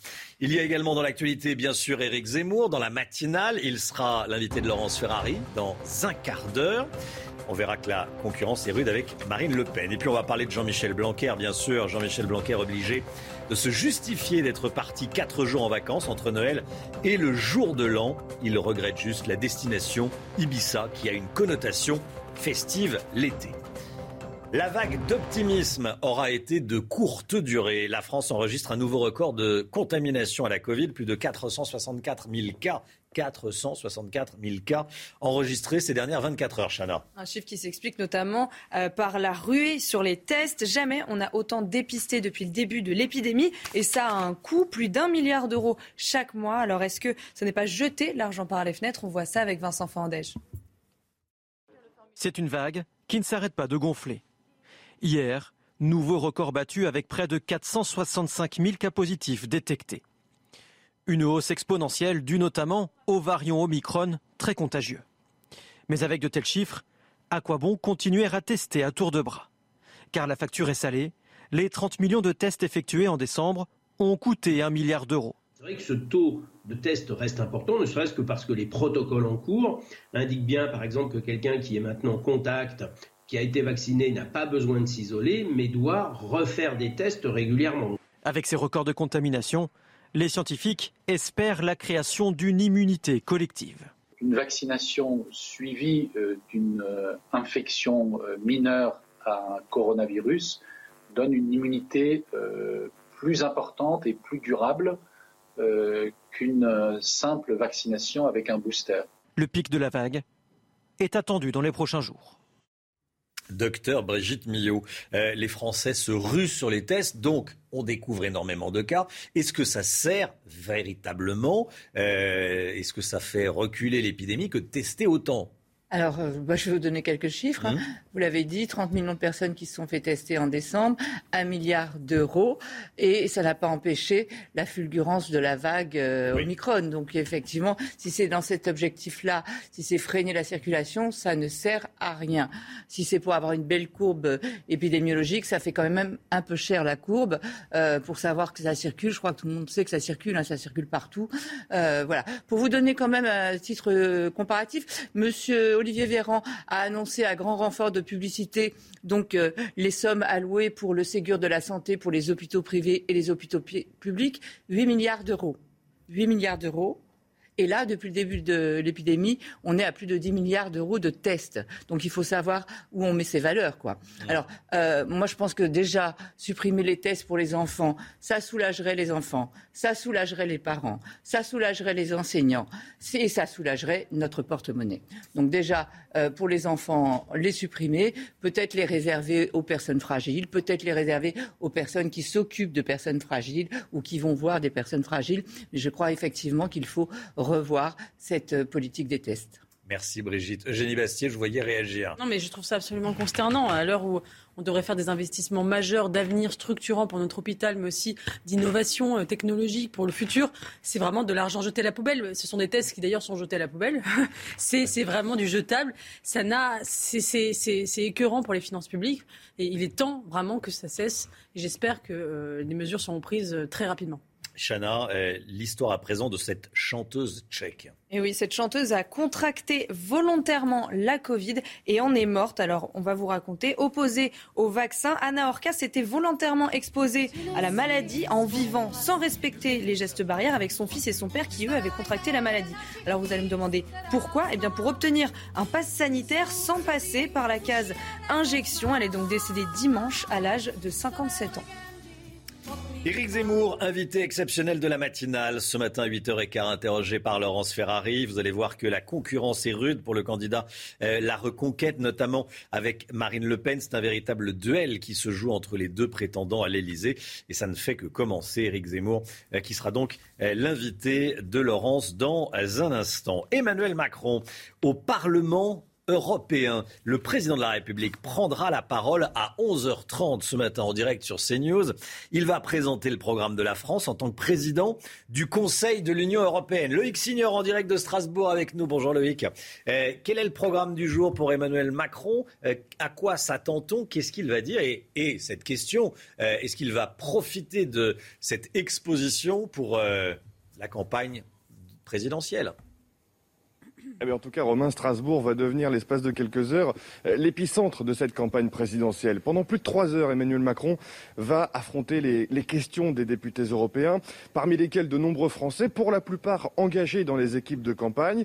Le premier d'entre eux est même candidat à l'élection présidentielle. C'est Yannick Jadot, euh, le député européen écologiste, qui a voulu avoir le plus de temps de parole possible, la meilleure visibilité possible face au président de la République, quitte pour cela écarter le président du groupe vert ici au Parlement euh, européen. Jordan Bardella et Manon Aubry vont représenter Marine Le Pen et Jean-Luc euh, Mélenchon. Le jeune patron du Rassemblement euh, national me disait hier soir, aiguiser son discours, il aura quatre minutes pour affronter Emmanuel Macron. Je veux, dit-il, le faire descendre dans l'arène politique. Ils sont obsédés par la campagne présidentielle. Ils veulent faire de la politique politicienne française, déplore de son côté Nathalie Loiseau, proche d'Emmanuel Macron, ancienne ministre des Affaires européennes. Difficile quand même de penser qu'Emmanuel Macron lui-même ne veuille pas profiter de cette tribune qui lui est offerte pour avancer ses pions dans cette campagne présidentielle avec un sujet européen qu'il sait parfaitement clivant, gage de succès pour lui en 2017. Mais attention, les programmes ont changé. On l'a vu hier avec Marine Le Pen et Jean-Luc Mélenchon qui ont présenté leur contre-projet européen. Sujet évidemment extrêmement clivant. Merci beaucoup Loïc. Euh, à propos de sujets clivants, les vacances de Jean-Michel Blanquer euh, à Ibiza, ça euh, a suscité la polémique. Certains sont même allés jusqu'à demander sa démission et lui-même a été obligé d'aller aux 20h de TF1 pour se justifier d'avoir pris quatre jours de vacances entre Noël et le jour de l'an. On va écouter ce qu'il a dit exactement hier soir. C'est très paradoxal aujourd'hui pour moi d'être un peu sur le banc des accusés alors que je travaille 7 jours sur 7, 24 heures sur 24 sur le sujet. J'ai pris 4 jours de vacances. J'ai continué à travailler. Nous avons tous, l'ensemble des acteurs concernés, attendu ce que nous donnerait le Haut Conseil le vendredi soir. J'ai travaillé dans cet intervalle et, et le lendemain. Donc s'il fallait changer le lieu, oui, bien sûr, je changerais. Parce que je vois bien euh, la, connotation euh, qu'il a. Donc, bien sûr, si c'était à refaire, je choisirais un autre lieu, mais sur le fond, ça, ne changerait rien. Eugénie Bastier, la polémique est terminée, fin de l'histoire pour moi, c'est une non-polémique partie mm. de Mediapart c'est de l'extrême gauche qui déteste Jean-Michel Blanquer pour, pas, pour, plein de raisons, et notamment pour son opposition au wokisme et son, son, affichage pour la laïcité. C'est une non-polémique. Si on veut débattre sérieusement du protocole sanitaire absurde qu'il y a dans les écoles, faisons-le. Euh, si on veut remettre en question la manière dont l'épidémie a été gérée, faisons-le, mais ne le faisons pas à partir d'une polémique absolument stupide. Euh, parce que Ibiza est un symbole. Il paye, il paye ses positions courageuses euh, à l'école euh, et on lui fait payer ça. Ah, ça euh, euh, Jean-Michel Blanquer est la bête noire de l'extrême gauche. C'est dans ce gouvernement, il est l'objet d'attaques incessantes de la part de l'extrême gauche et c'en est une nouvelle forme. Et je, je me constate d'ailleurs que la droite, une partie de la droite ait repris ces attaques juste pour, de façon politicienne. Attaquons-le sur le fond, sur le protocole sanitaire absurde, mais pas sur ces, sur ces, vacances à Ibiza. il a bien le droit de prendre quelques jours de vacances. C'est, ce qui est le problème, c'est le fond du protocole, c'est le mmh. contenu de ce protocole, c'est pas d'où il l'a émis et la manière dont il a, dont, dont il a travaillé. C'est vraiment pas digne d'un débat de, campagne présidentielle. Et ce qui frappe également Samis Faxi, c'est que euh, le Premier ministre et même le Président de la République l'ont pas vraiment défendu en réalité. En réalité, c'est compliqué. D'abord, quand vous êtes obligé de faire un 20h chez TF1, c'est que ce n'est pas une tempête dans un verre de Morito, comme vous disiez euh, ce matin. Je trouvais la formule assez, assez juste. Mais euh, moi, pour avoir échangé avec la majorité présidentielle, c'est vrai qu'il y a un embarras. Alors, ils vont pas vous le dire euh, devant la caméra, mais en off, c'est vrai qu'ils vous disent, voilà, on est maintenant à 3-4 semaines peut-être de l'annonce de la candidature d'Emmanuel Macron, qui a fait tout son quinquennat sur euh, la présence, sur euh, un quinquennat au travail, sur un gouvernement, un exécutif qui était, qui était à l'œuvre. Et c'est vrai que là, ça Mm. tombe au mauvais moment. En plus, ça tombe en pleine grève des professeurs. Donc, c'est vrai que même si personne ne conteste la légitimité de Jean-Michel Blanquer et du fait que c'est un bosseur, voilà, ça arrive quand même à un mauvais moment. Voilà, Jean-Michel Fauvert, qui est député La République En Marche de Seine-et-Marne, qui était sur ce plateau à, à 7h15, l'a défendu, hein, euh, sans, euh, euh, sans Bec et oui, ongle. mais bec et ongle. Et voilà. Euh, merci à tous les deux. 8h09, restez bien avec nous sur CNews dans un instant. Laurence Ferrari reçoit Éric Zemmour. Restez bien avec nous. À tout de suite. Rendez-vous avec Pascal Pro dans l'heure des pros, du lundi au vendredi de 9h à 10h30.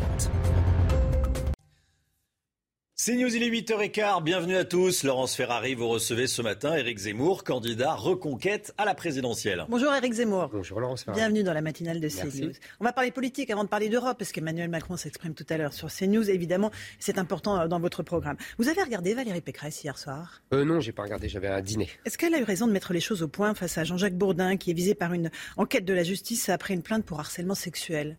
Moi, je croyais que dans ce pays, on respectait euh, la présomption d'innocence. D'ailleurs, euh, j'avais vu que dans un vieux tweet, je me souviens que Mme Pécresse euh, avait fait un tweet de félicitations à M. Georges Tron quand il avait la justice.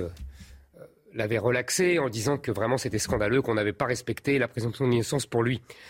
Pas Je- remis en cause la constate- présomption d'innocence je- de Jean-Jacques enfin, hein. oui, enfin, disons qu'elle l'a ostensiblement éclairé. Euh, Vous avez un peu regardé ce passage-là on m'a montré ça. On m'a montré ça. Donc, euh, je sais pas, j'ai l'impression qu'il y a deux poids, deux mesures pour Madame Pécresse. Moi, vous savez. Vous l'auriez pas je- fait, vous Non, je ne l'aurais pas fait. Vous n'en Je- pas parlé du tout Non, je n'aurais pas parlé Parce du que tout. le harcèlement sexuel, ça ne vous concerne pas Ah, pas du tout, pas du tout. C'est, euh, il faut évidemment euh, condamner toute agression sexuelle, c'est, c'est évi- c'est évident, et il faut la punir sévèrement. Mais euh, si vous voulez, je pense qu'il faut être prudent, parce que euh, il y a tellement d'affaires euh, qui se finissent par des relax, qui se finissent euh, euh, vraiment la justice dit qu'il n'y a rien. Il y a tellement euh, d'accusations infondées, à côté d'accusations fondées, que moi, je veux être prudent dans toutes ces affaires-là. Voilà. Est-ce qu'il n'y a pas aussi une question de génération? Est-ce qu'il y a un certain nombre d'hommes de cette génération qui n'ont pas cru que les femmes étaient à leur disposition, qu'elles étaient, ma foi, vous savez, ça c'est, pardonnez-moi, hein, mais c'est un, à leur disposition? C'est les hommes n'ont jamais cru que les femmes étaient à leur disposition. Elles ne sont pas un butin, vous l'aviez pourtant Mais dit. non, vous savez, on a beaucoup glosé sur ma formule, les buts, le but est un butin. Qu'est-ce que je voulais dire? Je, Évidemment, j'interprétais des mentalités, des imaginaires. Et euh, dans les imaginaires, c'est ainsi. Mais ça veut dire que tout simplement, euh, la femme est le but suprême de l'homme et qu'on lui fait des grandes déclarations, qu'on lui offre des bouquets de fleurs. On va pas la prendre de force. C'est pas ça que j'ai voulu dire. J'ai voulu dire justement qu'elle était sacrée dans l'imaginaire des hommes et qu'elle était tout l'objectif des hommes. Elle n'a jamais été euh, à la disposition des hommes. Ça, c'est un mythe féministe, une réécriture de l'histoire. Et c'est quoi le butin des femmes alors?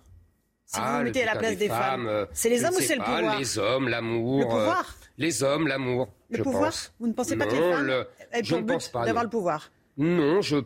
Euh, Il y a des femmes vous de pouvoir. Il y a des femmes de Je pouvoir. vous assure que vous Il y a des femmes de pouvoir. Et elles ont un pouvoir, de toute façon, sur les hommes qui les aiment. C'est, vous savez, euh, tous les philosophes ont écrit là-dessus. Et, et- et par ailleurs, sur les autres hommes. Je Euh, parle du il y a pouvoir des femmes politique, De, hein. Mais il y a des femmes de pouvoir. Il y a, il y eu des femmes de pouvoir dans le passé. Il y en a dans le présent. Madame Thatcher, euh, ou alors Catherine de. Russie. Madame Merkel, bien sûr. Valérie Pécresse. Ah, Et Valérie Pécresse, si elle le souhaite et si elle, elle le gagne la présidentielle. Marine Le Pen, euh, décidément, les femmes ne sont pas tendres avec vous dans cette euh, campagne. Elle se pose la question, hier, elle l'a dit en conférence de presse, depuis le début de la candidature d'Éric Zemmour, à, à- à Zemmour, à quoi ça sert cette candidature, si ce n'est à dégager le terrain pour Valérie Pécresse, pour lui permettre d'être au second tour, si j'en crois l'aveu qui a été fait par Éric Zemmour. C'est ça, votre stratégie? Elle m'amuse, Marine Le Pen. Elle m'amuse. Euh, je comprends, hein, je comprends. Depuis que je suis rentré en campagne, euh, elle a perdu plus de 10 points dans les sondages. Je, je- je comprends que ça la désarçonne et que euh, même euh, ça la peine. Euh, Elle en a repris un certain nombre euh, de points. Oui, très peu. Euh, maintenant, euh, et puis l'histoire n'est pas finie. Maintenant, euh, vous savez, euh, il n'y a pas de monopole de la candidature. Je sais que Marine Le Pen était candidate il y a 5 ans, qu'elle était candidate il y a 10 ans, qu'elle sera candidate sans doute dans 5 ans et dans 10 ans. En 2032, nous aurons Marine Le Pen candidate. Mais il n'y a pas de monopole. Elle n'a pas le monopole de la candidature nationaliste, elle n'a pas le, le, monopole de la candidature patriote, elle n'a pas le monopole de la candidature anti-immigrée. Elle a, elle a eu sa chance, elle ne l'a pas saisie. Je vous rappellerai euh, euh, son débat calamiteux de 2017 contre entre les deux tours. Donc il n'y a pas, encore une fois, et deuxième analyse, pardonnez-moi, mais euh, dans l'histoire de la Ve République, qu'apparemment elle connaît mal, euh, quand il y a une candidature unique ne veut pas dire certitude de la victoire. Et au contraire, quand il y a plusieurs candidatures dans le même camp, ça ne veut pas dire certitude de la défaite. Un seul exemple. François Mitterrand perd en 1974 alors qu'il est candidat unique de la gauche. Il gagne en 81 alors qu'il y a cinq candidats. Vous voyez, tout est comme ça. On pourrait raconter Chirac en 95, etc. Pourquoi aller faire un meeting le même jour qu'elle, le 5 février? C'était prévu, de, c'était prévu. Vous allez vous mettre euh, en compétition sur le nombre de spectateurs C'était prévu depuis longtemps. Mhm. Vous savez, euh, pour mon meeting de Villepinte, le 5 décembre, il y avait aussi un meeting euh, de Jean-Luc Mélenchon. Jean-Luc Mélenchon n'en a pas fait tout un cirque. Donc hasard du calendrier. Eh oui. dans le coin de Marine Le Pen, on dit les personnes âgées veulent la stabilité, pas un fou à l'Élysée. Madame Le Pen essaye de me faire passer pour un fou et un brutal. Je note d'ailleurs. Inhumain. Inhumain, en plus, de surcroît. Euh, je note qu'elle, d'ailleurs, elle parle comme toute la classe politique, ce qui prouve bien euh, qu'elle est complètement intégrée dans le système qu'elle fait semblant de dénoncer. Euh, c'est un élément du système, Madame Le Pen, et je, je le dis à ses électeurs euh, qui, euh, qui ne veulent pas de ce système, qui veulent au contraire se rebeller contre ce système. Je suis la seule candidature de rupture avec le système. Maintenant, c'est clair, puisque Marine Le Pen passe son temps à me taper dessus avec les mêmes mots que Madame Pécresse ou que Monsieur Macron. Donc, voilà, moi, vous savez, je suis le, c'est simple. La vie politique on peut, l'analyser très finement et très simplement. J'en ai pour une minute, vous verrez. Depuis 40 ans, nous vivons sous l'emprise de la manipulation géniale, même si elle est perverse, de François Mitterrand qui a cassé l'électorat, le peuple de droite en deux. D'un côté, le Front National, devenu le Rassemblement National, et de l'autre, LR, autrefois le RPR et l'UDF, vous vous en souvenez comme moi, euh, euh, Laurence Ferrari. Et ces deux électorats ont vocation à être ensemble. Madame Le Pen ne peut pas les rassembler car l'électorat de LR ne veut pas voter pour elle. C'est ainsi.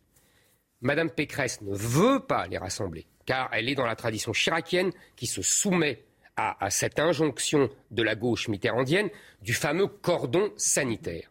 Moi, je suis le seul à rassembler le peuple de droite, à unir les droites ensemble, les électeurs du Front National, Rassemblement National, et les électeurs de LR ensemble, on va gagner. Et ensemble, ces deux électorats vont retrouver le goût de la victoire car ils seront ensemble. Rassembler le peuple de droite. Pardon, mais pour l'instant, vous n'êtes même pas qualifié pour le premier tour, selon pour les sondages. Pour le second tour, vous voulez dire Oui, même pas pour le premier pour l'instant. Pour le premier tour, pourquoi le premier tour, on peut s'engager, il n'y a pas besoin d'être qualifié. En tout cas, vous n'êtes pas dans le, dans, le, dans le top 3, on va se dire. Vous avez tort, ça dépend les sondages. ça dépend les sondages. Il y a beaucoup de sondages où je suis troisième, et vous verrez, ce n'est pas fini, vous savez. Vous savez, en janvier, en janvier 2017, Madame Le Pen était à 28 ou 26, Monsieur Fillon était à 25 et Emmanuel Macron était à 16. Vous voyez le résultat final. On avance. Emmanuel Macron s'exprime tout à l'heure dans le Parlement européen pour marquer le coup d'envoi de la présidence française de euh, l'Union. Son fil rouge, ce sera renforcer la souveraineté européenne. Sa priorité, c'est salaire minimum, taxe carbone aux frontières et surtout réformer l'espace Schengen pour mieux lutter contre l'immigration irrégulière. Il veut mettre en place un filtrage obligatoire aux frontières extérieures de l'UE pour permettre une identification des migrants, des contrôles sanitaires et sécuritaires et un examen des vulnérabilités, je cite. Est-ce qu'il peut y arriver? Est-ce qu'il peut mettre d'accord les 27 sur ce principe-là? Vous m'interrogez sur Schengen essentiellement, c'est ça? Euh, Ça fait 20 ans, au bas mot, sans doute quelques mois après euh, le début des accords Schengen, que j'entends parler de réforme des accords de Schengen. C'est impossible. Nicolas Sarkozy déjà le proposait et le promettait. Oui, ça ne nous rajeunit pas. C'est impossible, je vais vous dire pourquoi. parce que on ne réforme pas à 27. C'est très compliqué. Il faut se mettre d'accord tous, c'est légitime, et euh, les gens ne sont pas d'accord, les pays ne sont pas d'accord. Moi, Parce qu'ils n'ont pas les mêmes problématiques. exactement. Pays de première entrée, pays de l'Est ou Vous pays avez de tout transit. compris. Voilà, c'est le problème de l'Europe. Euh, moi, je vais vous dire, pour Schengen, c'est simple. Moi aussi, je dirais, comme M. Macron, comme M. Hollande, comme M. Sarkozy, euh, il faut réformer Schengen. Mais je ferai différemment de M. Macron. Moi, je prendrai des mesures tout de suite. Parce que je veux vraiment l'immigration zéro. Et donc, je prendrai des mesures nationales que je proposerai par référendum au peuple français. Et ces mesures nationales, j'irai à Bruxelles et je dirai, c'est très simple, je sais que vous n'êtes pas d'accord, je sais que ça contrevient au traité de Schengen. Je sais qu'il y aura des sanctions, comme pour la Pologne et la Hongrie. Non, mais nous ne sommes pas la Pologne et la Hongrie, Ah bon excusez-moi. Nous sommes supérieurs Nous sommes la France. Nous sommes Nous supérieurs sommes la France, c'est-à-dire que déjà, nous sommes le pays fondateur de l'Union européenne. Ça nous donne et, pas de deuxièmement, et deuxièmement, nous sommes un contributeur net. Donc on ne nous fait pas le coup du chantage financier, qui est ignoble d'ailleurs. Vous ne pensez pas qu'il y que fait la commission, ce que fait la, écoutez, ce que fait la commission avec la Hongrie et la Pologne est ignoble. On ne fait pas de, de chantage financier à des, à des États souverains. Et deuxièmement, Ils ont été privés du plan de relance, vous oui, savez, oui, en grande été- partie. Mais pas, pas complètement et pas tout En à fait, pas tout de suite. Vous savez, le plan de relance, on verra quand on le touchera. Euh, D'abord, et en plus, je vous dis, moi, on ne, on ne, vous savez, sans la France, il n'y a pas d'Union européenne. Voilà. Donc c'est un Frexit, quoi. Donc c'est pas le Frexit, non. Je reste en Europe et je dis simplement à la Commission de Bruxelles, la vie de ma nation est en jeu, l'immigration est en train de changer mon pays et est en train de remplacer, on a un remplacement de peuple par un autre peuple. Donc je veux, complètement arrêter l'immigration. J'ai toute une batterie de mesures, vous le savez bien. Suppression du regroupement familial, euh, le droit d'asile réduit à quelques dizaines de personnes, euh, les étudiants euh, très drastiquement limités, suppression de l'AME, suppression des prestations sociales non contributives, suppression du droit du sol. Tout ce que Mme Pécresse ne fait pas ou que M. Macron ne fait pas. J'entends. Vous on, entendez on connaît Donc, vos cela- propositions, mais euh, tout les instances Ferrari- de l'Union européenne nous condamneront. Vous Non, le mais- savez mais- très mais- bien. Mais c'est très La bien. Cour européenne de Mais justice, c'est la Cour très bien qu'elle nous condamne. Mais qu'elle Donc nous de facto, nous sortirons de l'Europe. Pas du tout. On peut être d'abord, je vais vous dire, les traités, on les respecte quand ça les arrange. Quand, Quand ça nous monsieur, arrange. oui, non, quand Monsieur Draghi, qui était le gouverneur de la Banque centrale européenne, fait toute sa politique de quantitative easing, il ne respecte pas les traités. La Banque centrale européenne, d'ailleurs les Allemands le lui rappellent régulièrement, n'avait pas le droit de faire cela. Même le, le- le super euh, prêt dont vous parlez, Mhm. Le plan de relance. le plan de relance, super prêt. La Commission de Bruxelles, selon les traités, n'a pas le droit d'emprunter à son compte. Et d'ailleurs, la France est mal partie pour. euh, M. Macron est mal parti pour parler des traités parce que depuis 20 ans, nous ne respectons pas le principe de Maastricht de- des, déficits limités à 3%. Donc vous voyez, cette histoire de traité, c'est euh, euh, quand ça nous arrange, on en parle, quand ça ne nous arrange pas, on n'en parle pas. Moi, je vous dis, je serai franc, loyal, je dirais Schengen ne marche pas, tout le monde le dit, même M. Macron. Donc, je ne le respecterai pas et je ferai pour sauver le peuple français de grands remplacements. Maintenant, pour l'Europe, pour l'Europe, je- ça sera toute la ligne, si vous voulez, de ma politique. Je reste dans l'Europe, je suis. La France est un pays européen, c'est une évidence. Bien sûr. Euh, mais, mais, nous estimons que nous défendons d'abord les intérêts de la France. Tous les autres pays le font. Il n'y a que la France qui défende l'Europe, qui défende une conception euh, supranationale fédéraliste de l'Europe. Nous devons cesser. Nous devons cesser aussi d'autoriser la Commission d'étendre ses compétences sans fin, en dehors des traités, cher Laurence Ferrari. Parce que c'est ce qu'elle fait. Je vous donne un seul exemple. Sur la santé. Vous voyez, vous avez vu, elle a, c'est elle qui a euh, euh, mis en œuvre la politique des vaccins, etc. L'achat groupé des vaccins Voilà. très, C'était- très c'était- utiles. Eh ben, c'était pas dans les traités. C'est interdit par les traités. La, la santé n'est pas une compétence de la Commission de Bruxelles. D'accord. Mais ce qui m'embête dans votre raisonnement, c'est que vous dites qu'on peut s'affranchir d'un certain nombre de règles de l'Union européenne sans sortir de l'Europe. Oui. Or, ce n'est pas la réalité. Mais si. Tout simplement parce que votre électorat, évidemment, est hostile à la sortie de, de l'Union européenne. Les Français sont très attachés à la construction européenne, Non, même ils sont avec les- tous à les défauts qu'elle a. Ils sont attachés à l'Europe, mais ils voient bien les Et défauts. ça a coûté Donc, cher on à Marine Le Pen en défauts. 2017 Mais quand elle voulait Ferrari- sortir de l'euro. Et elle a corrigé le tir de Madame Ferrari, je ne sortirai pas de l'Europe, je ne sortirai pas de l'euro. Mais les autres pays Sans la vous France, faire. sans la France, il n'y a pas d'Europe. Voilà. Et c'est simple Sans l'Allemagne non plus. Sans l'Allemagne non plus, bien sûr. On est d'accord. On est d'accord, Mais les autres pays vont vous laisser faire. bien sûr, Ce que vous voudrez. bien sûr. Sans qu'il y ait de sanctions. Mais euh, vous croyez, vous savez, euh, Vous Jacques connaissez Chirac, la technocratie de Vous savez, Jacques Chirac avait une plaisanterie. Il disait euh, Quand est-ce que Bruxelles me déclare la guerre? Voilà. Voilà. Donc ils vous déclareront la non, guerre ben non, on ne déclare pas la guerre à la France au sein de l'Union européenne. Excusez-moi. Euh, je vous le répète, il faut absolument imposer les intérêts de la France et non pas, comme Emmanuel Macron, une chimère fédéraliste d'États-Unis d'Europe. Emmanuel Macron sacrifie les intérêts français à des chimères de, d'É- de- d'États-Unis d'Europe, de souveraineté européenne. Il n'y a pas de souveraineté Il n'y a pas européenne. de peuple européen. Il n'y a pas de Marine peuple. Le Pen. Il- ben, elle a raison là-dessus. Il n'y a pas de peuple européen. C'est pas elle qui le dit, c'est même le tribunal constitutionnel allemand. Vous voyez, tribunal constitutionnel allemand qui dit il n'y a pas de peuple européen et donc ce que fait la Commission de Bruxelles, ce que fait Emmanuel Macron est antidémocratique parce qu'en fait on donne de la souveraineté à euh, des technocrates non élus ou à des juges. Vous me parliez de la CEDH. Moi, excusez-moi, Madame Ferrari. Moi, Madame Ferrari. Vous en je sortez. ne connais je, si s'il faut sortir de la CEDH, nous sortirons de la CEDH. Si pour sauver le peuple français de la- de l'invasion migratoire, il faut sortir de la CEDH, on en sortira. Vous savez, sous le général de Gaulle, il n'y a- on n'était pas à la CEDH. Je ne crois pas qu'on était une dictature. hein. Donc, et on en vivait très bien. elle a été créée. Donc, Non, non, non, elle a été créée avant. On a ratifié des accords. C'est pas la même chose. Vous allez vous rendre tout à l'heure à Calais, si j'ai bien compris. Absolument. Euh, ville symbole de la question migratoire. 27 migrants ont péri euh, en novembre sur leur embarcation de, de fortune. Euh, la maire de Calais ne veut pas vous recevoir. C'est un problème ou pas? Je ne- Si elle veut pas me recevoir, elle me reçoit pas, c'est pas très grave. Vous savez, moi, ce que je vais, c'est pour voir Calais, pour montrer le symbole qu'est cette ville sinistrée, cette ville éplorée par une immigration folle, une espèce de, euh, je, vais dire aux Français, voilà l'avenir de votre pays euh, si vous continuez avec Emmanuel Macron, si vous continuez la politique actuelle euh, d'immigration folle, euh, c'est ça le destin de Éploré votre aussi pays. par les morts de migrants en, mer. parce Bien sûr, les- mais les vous savez, vous, savez, avez tout à fait raison, Madame Ferrari. Euh, c'est très triste de voir ces gens mourir en mer. Mais je voudrais dire que ils, sont, ils meurent parce que, justement, on n'est pas assez sévère. Si on, on était clair avec eux, qu'on leur disait, il n'y a pas d'issue. Vous ne passerez pas. Vous n'arriverez pas en France. Vous serez expulsés immédiatement dès votre arrivée. Ils ne seraient pas morts en mer. Qu'est-ce que vous proposez vous Euh, Valérie Pécresse était en Grèce où elle a visité des camps de migrants. Est-ce que c'est la solution Les barbelés, les murs, les centres de rétention?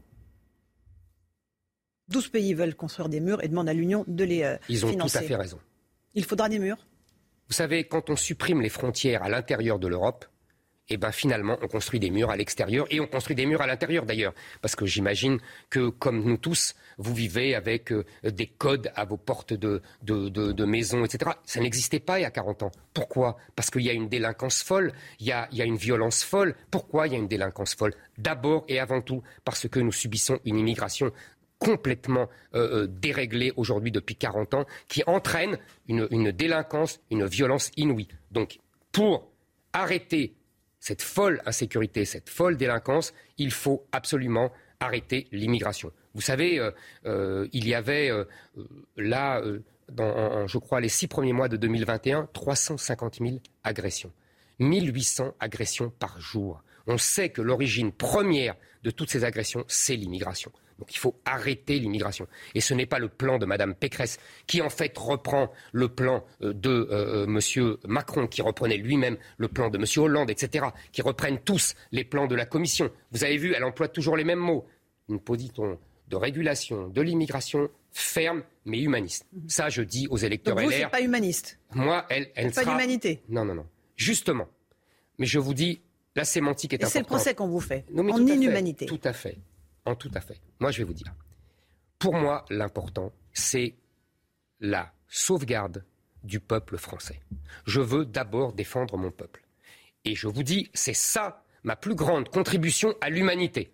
Parce qu'en défendant le peuple français, je défends la diversité humaine dont on parle tant. Si le peuple français disparaissait, quelle perte pour la, pour la diversité humaine.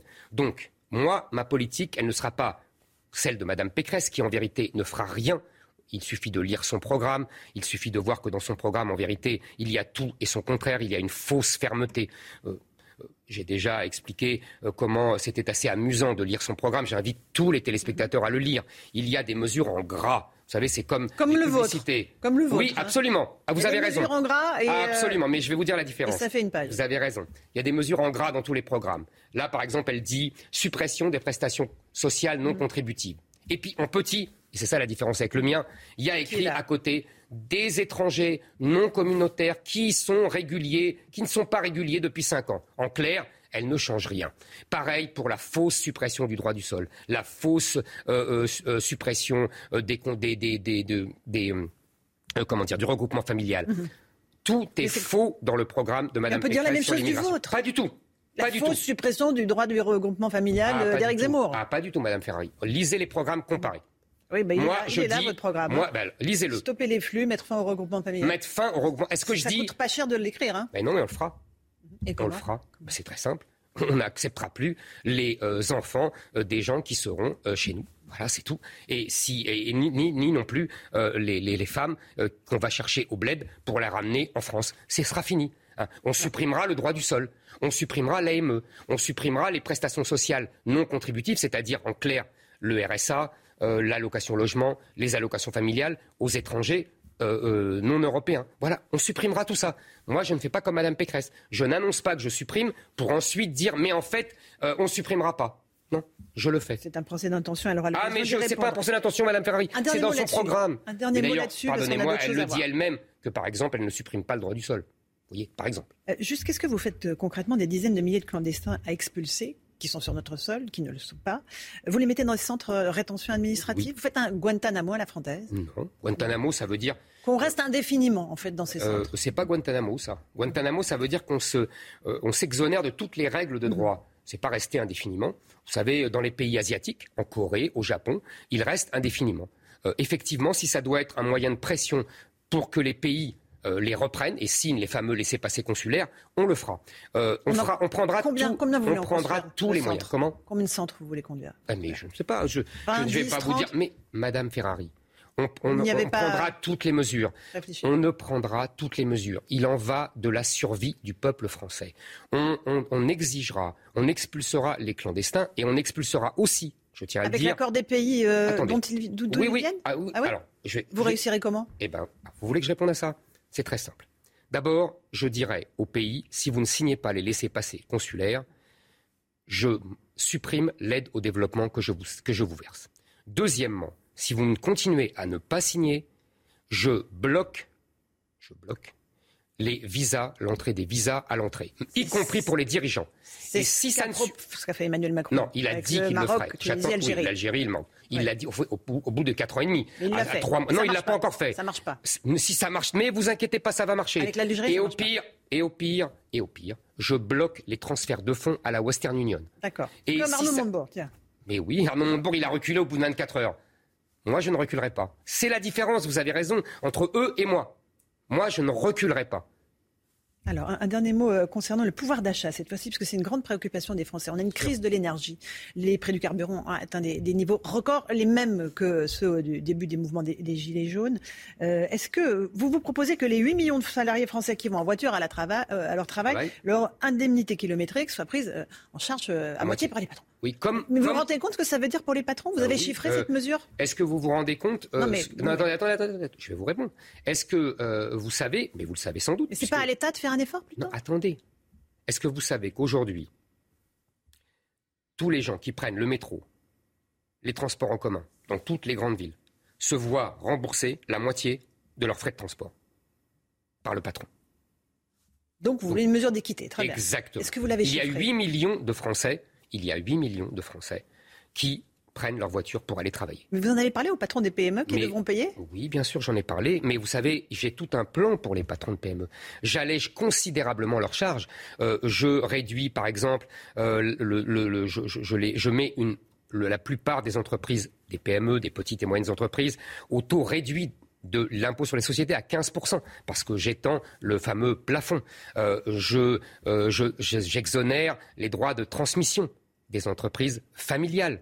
Euh, vous voyez, j'ai des mesures très importantes pour réduire. Cette mesure-là, elle va coûter cher. N'exagérez pas, ça va coûter 40 euros euh, par salarié par rapport à ce. Vous savez, euh, mais je, par mois, baisse. Par semaine je, Par mois. Par mois, par mois comme, comme les transports en commun. je, baisse les charges des entreprises énormément Donc, euh, vous savez, ils y gagnent et ça leur permettra de se développer. Vous, vous, reportez sur le privé, en fait, ces décisions. Est-ce que c'est pas l'État. Qui, on connaît le niveau de taxation de l'essence, 67% en taxes. Est-ce que c'est, il faut pas, c'est pas là-dessus qu'on peut jouer? Un centime d'euro de, baisse, c'est 500 millions d'euros en, moins, dit le maire. Bah donc, si ça monte, c'est autant dans les caisses de l'État qu'on peut donner aux Français. Vous avez raison. Mais si vous voulez, il faut voir globalement le sujet. Euh, il faut voir globalement le sujet, que vous avez raison, les, taxes sont très importantes. On peut envisager un blocage de ces taxes, mais ça sera provisoire. Moi, ma mesure est pérenne. Vous savez, j'essaye toujours euh, de prendre des mesures pérennes pour, euh, pour que ça dure dans le temps et pour que ça ne soit pas un, feu de paille. Euh, voilà, il faut essayer d'être responsable. Il faut essayer d'être responsable et donc de baisser peut-être les taxes. De bloquer les taxes, un temps. Mais ça, ne, peut être que provisoire, vous comprenez? Moi, j'essaye On est impuissant face à la hausse du prix du pétrole. Mais non, on n'est pas impuissant. Il faut d'abord voir un plan global. Là aussi, c'est la même chose. C'est comme exactement l'électricité. On peut toujours bloquer pendant un temps. C'est ce que fait Monsieur le maire. Et ça coûte très cher à EDF, mais il faut essayer aussi de voir globalement. Il faut essayer de voir globalement pourquoi les prix augmentent ainsi, pourquoi les prix de l'électricité augmentent, pourquoi le, prix du gaz augmente. Vous voyez, il y, a des, mesures globales à prendre et c'est beaucoup plus intelligent et beaucoup plus utile que de prendre des mesures ponctuelles. Mot de la crise sanitaire, on est toujours au cœur de la crise sanitaire avec un niveau record de contamination encore hier. On est loin de la fin malheureusement de cette épidémie. Les syndicats enseignants se mobilisent à nouveau demain. Euh, ils manifestent, une manifestation euh, interdite à Paris parce qu'elle n'a pas été déclarée dans les délais comprenez leur mouvement euh, et cette colère qui se tourne vers Jean-Michel Blanquer, je, je, je comprends. Je, n'aime pas, euh, encore une fois, c'est comme au début notre discussion sur euh, Jean-Jacques Bourdin. Je déteste ces chasses à l'homme et ce, ce, vertuisme robespierriste euh, du journal Mediapart. Euh, la transparence a ses limites pour vous? Ah oui, pour moi, c'est même pas de la transparence. Je vous dis, c'est c'est la, quête de, la vertu euh, qui nous rappelle Robespierre en 1793. c'est la lignée qu'on connaît en France. moi, je ne participe pas à cela. Mais en revanche, j'estime que le gouvernement a fait n'importe quoi dans cette histoire. Tout simplement, là aussi, c'est exactement ce que je vous disais pour euh, le, prix de, l'énergie. Il faut des mesures pérennes. J'avais écrit euh, une tribune dans l'opinion le 20 décembre, dans laquelle je disais cette épidémie est en train de devenir endémique et nous devons donc non pas prendre des mesures d'urgence, mais des mesures qui soient pérennes. Et en l'occurrence, tout ce que fait le gouvernement, que ce soit dans le cadre scolaire, les masques, les tests un peu. Trois tests en cinq jours pour les enfants. Voilà, mais c'est une folie. C'est une folie quand on sait que les enfants euh, ne sont pas euh, en danger, que les enfants. Il y en a un certain nombre à l'hôpital. entre 3 et 400. Non, mais c'est pas rien. non, mais c'est jamais rien. mais quand il y a une personne qui se fait renverser par une voiture, c'est aussi triste. C'est pas rien non plus. Rien n'est jamais rien. un, gouvernement doit voir un peu à l'échelle du pays. Donc, à l'échelle du pays, il faut arrêter d'embêter les enfants et il faut uniquement euh, continuer à vacciner les gens fragiles ou âgés. On le sait depuis le début. Cette épidémie arrive à sa fin.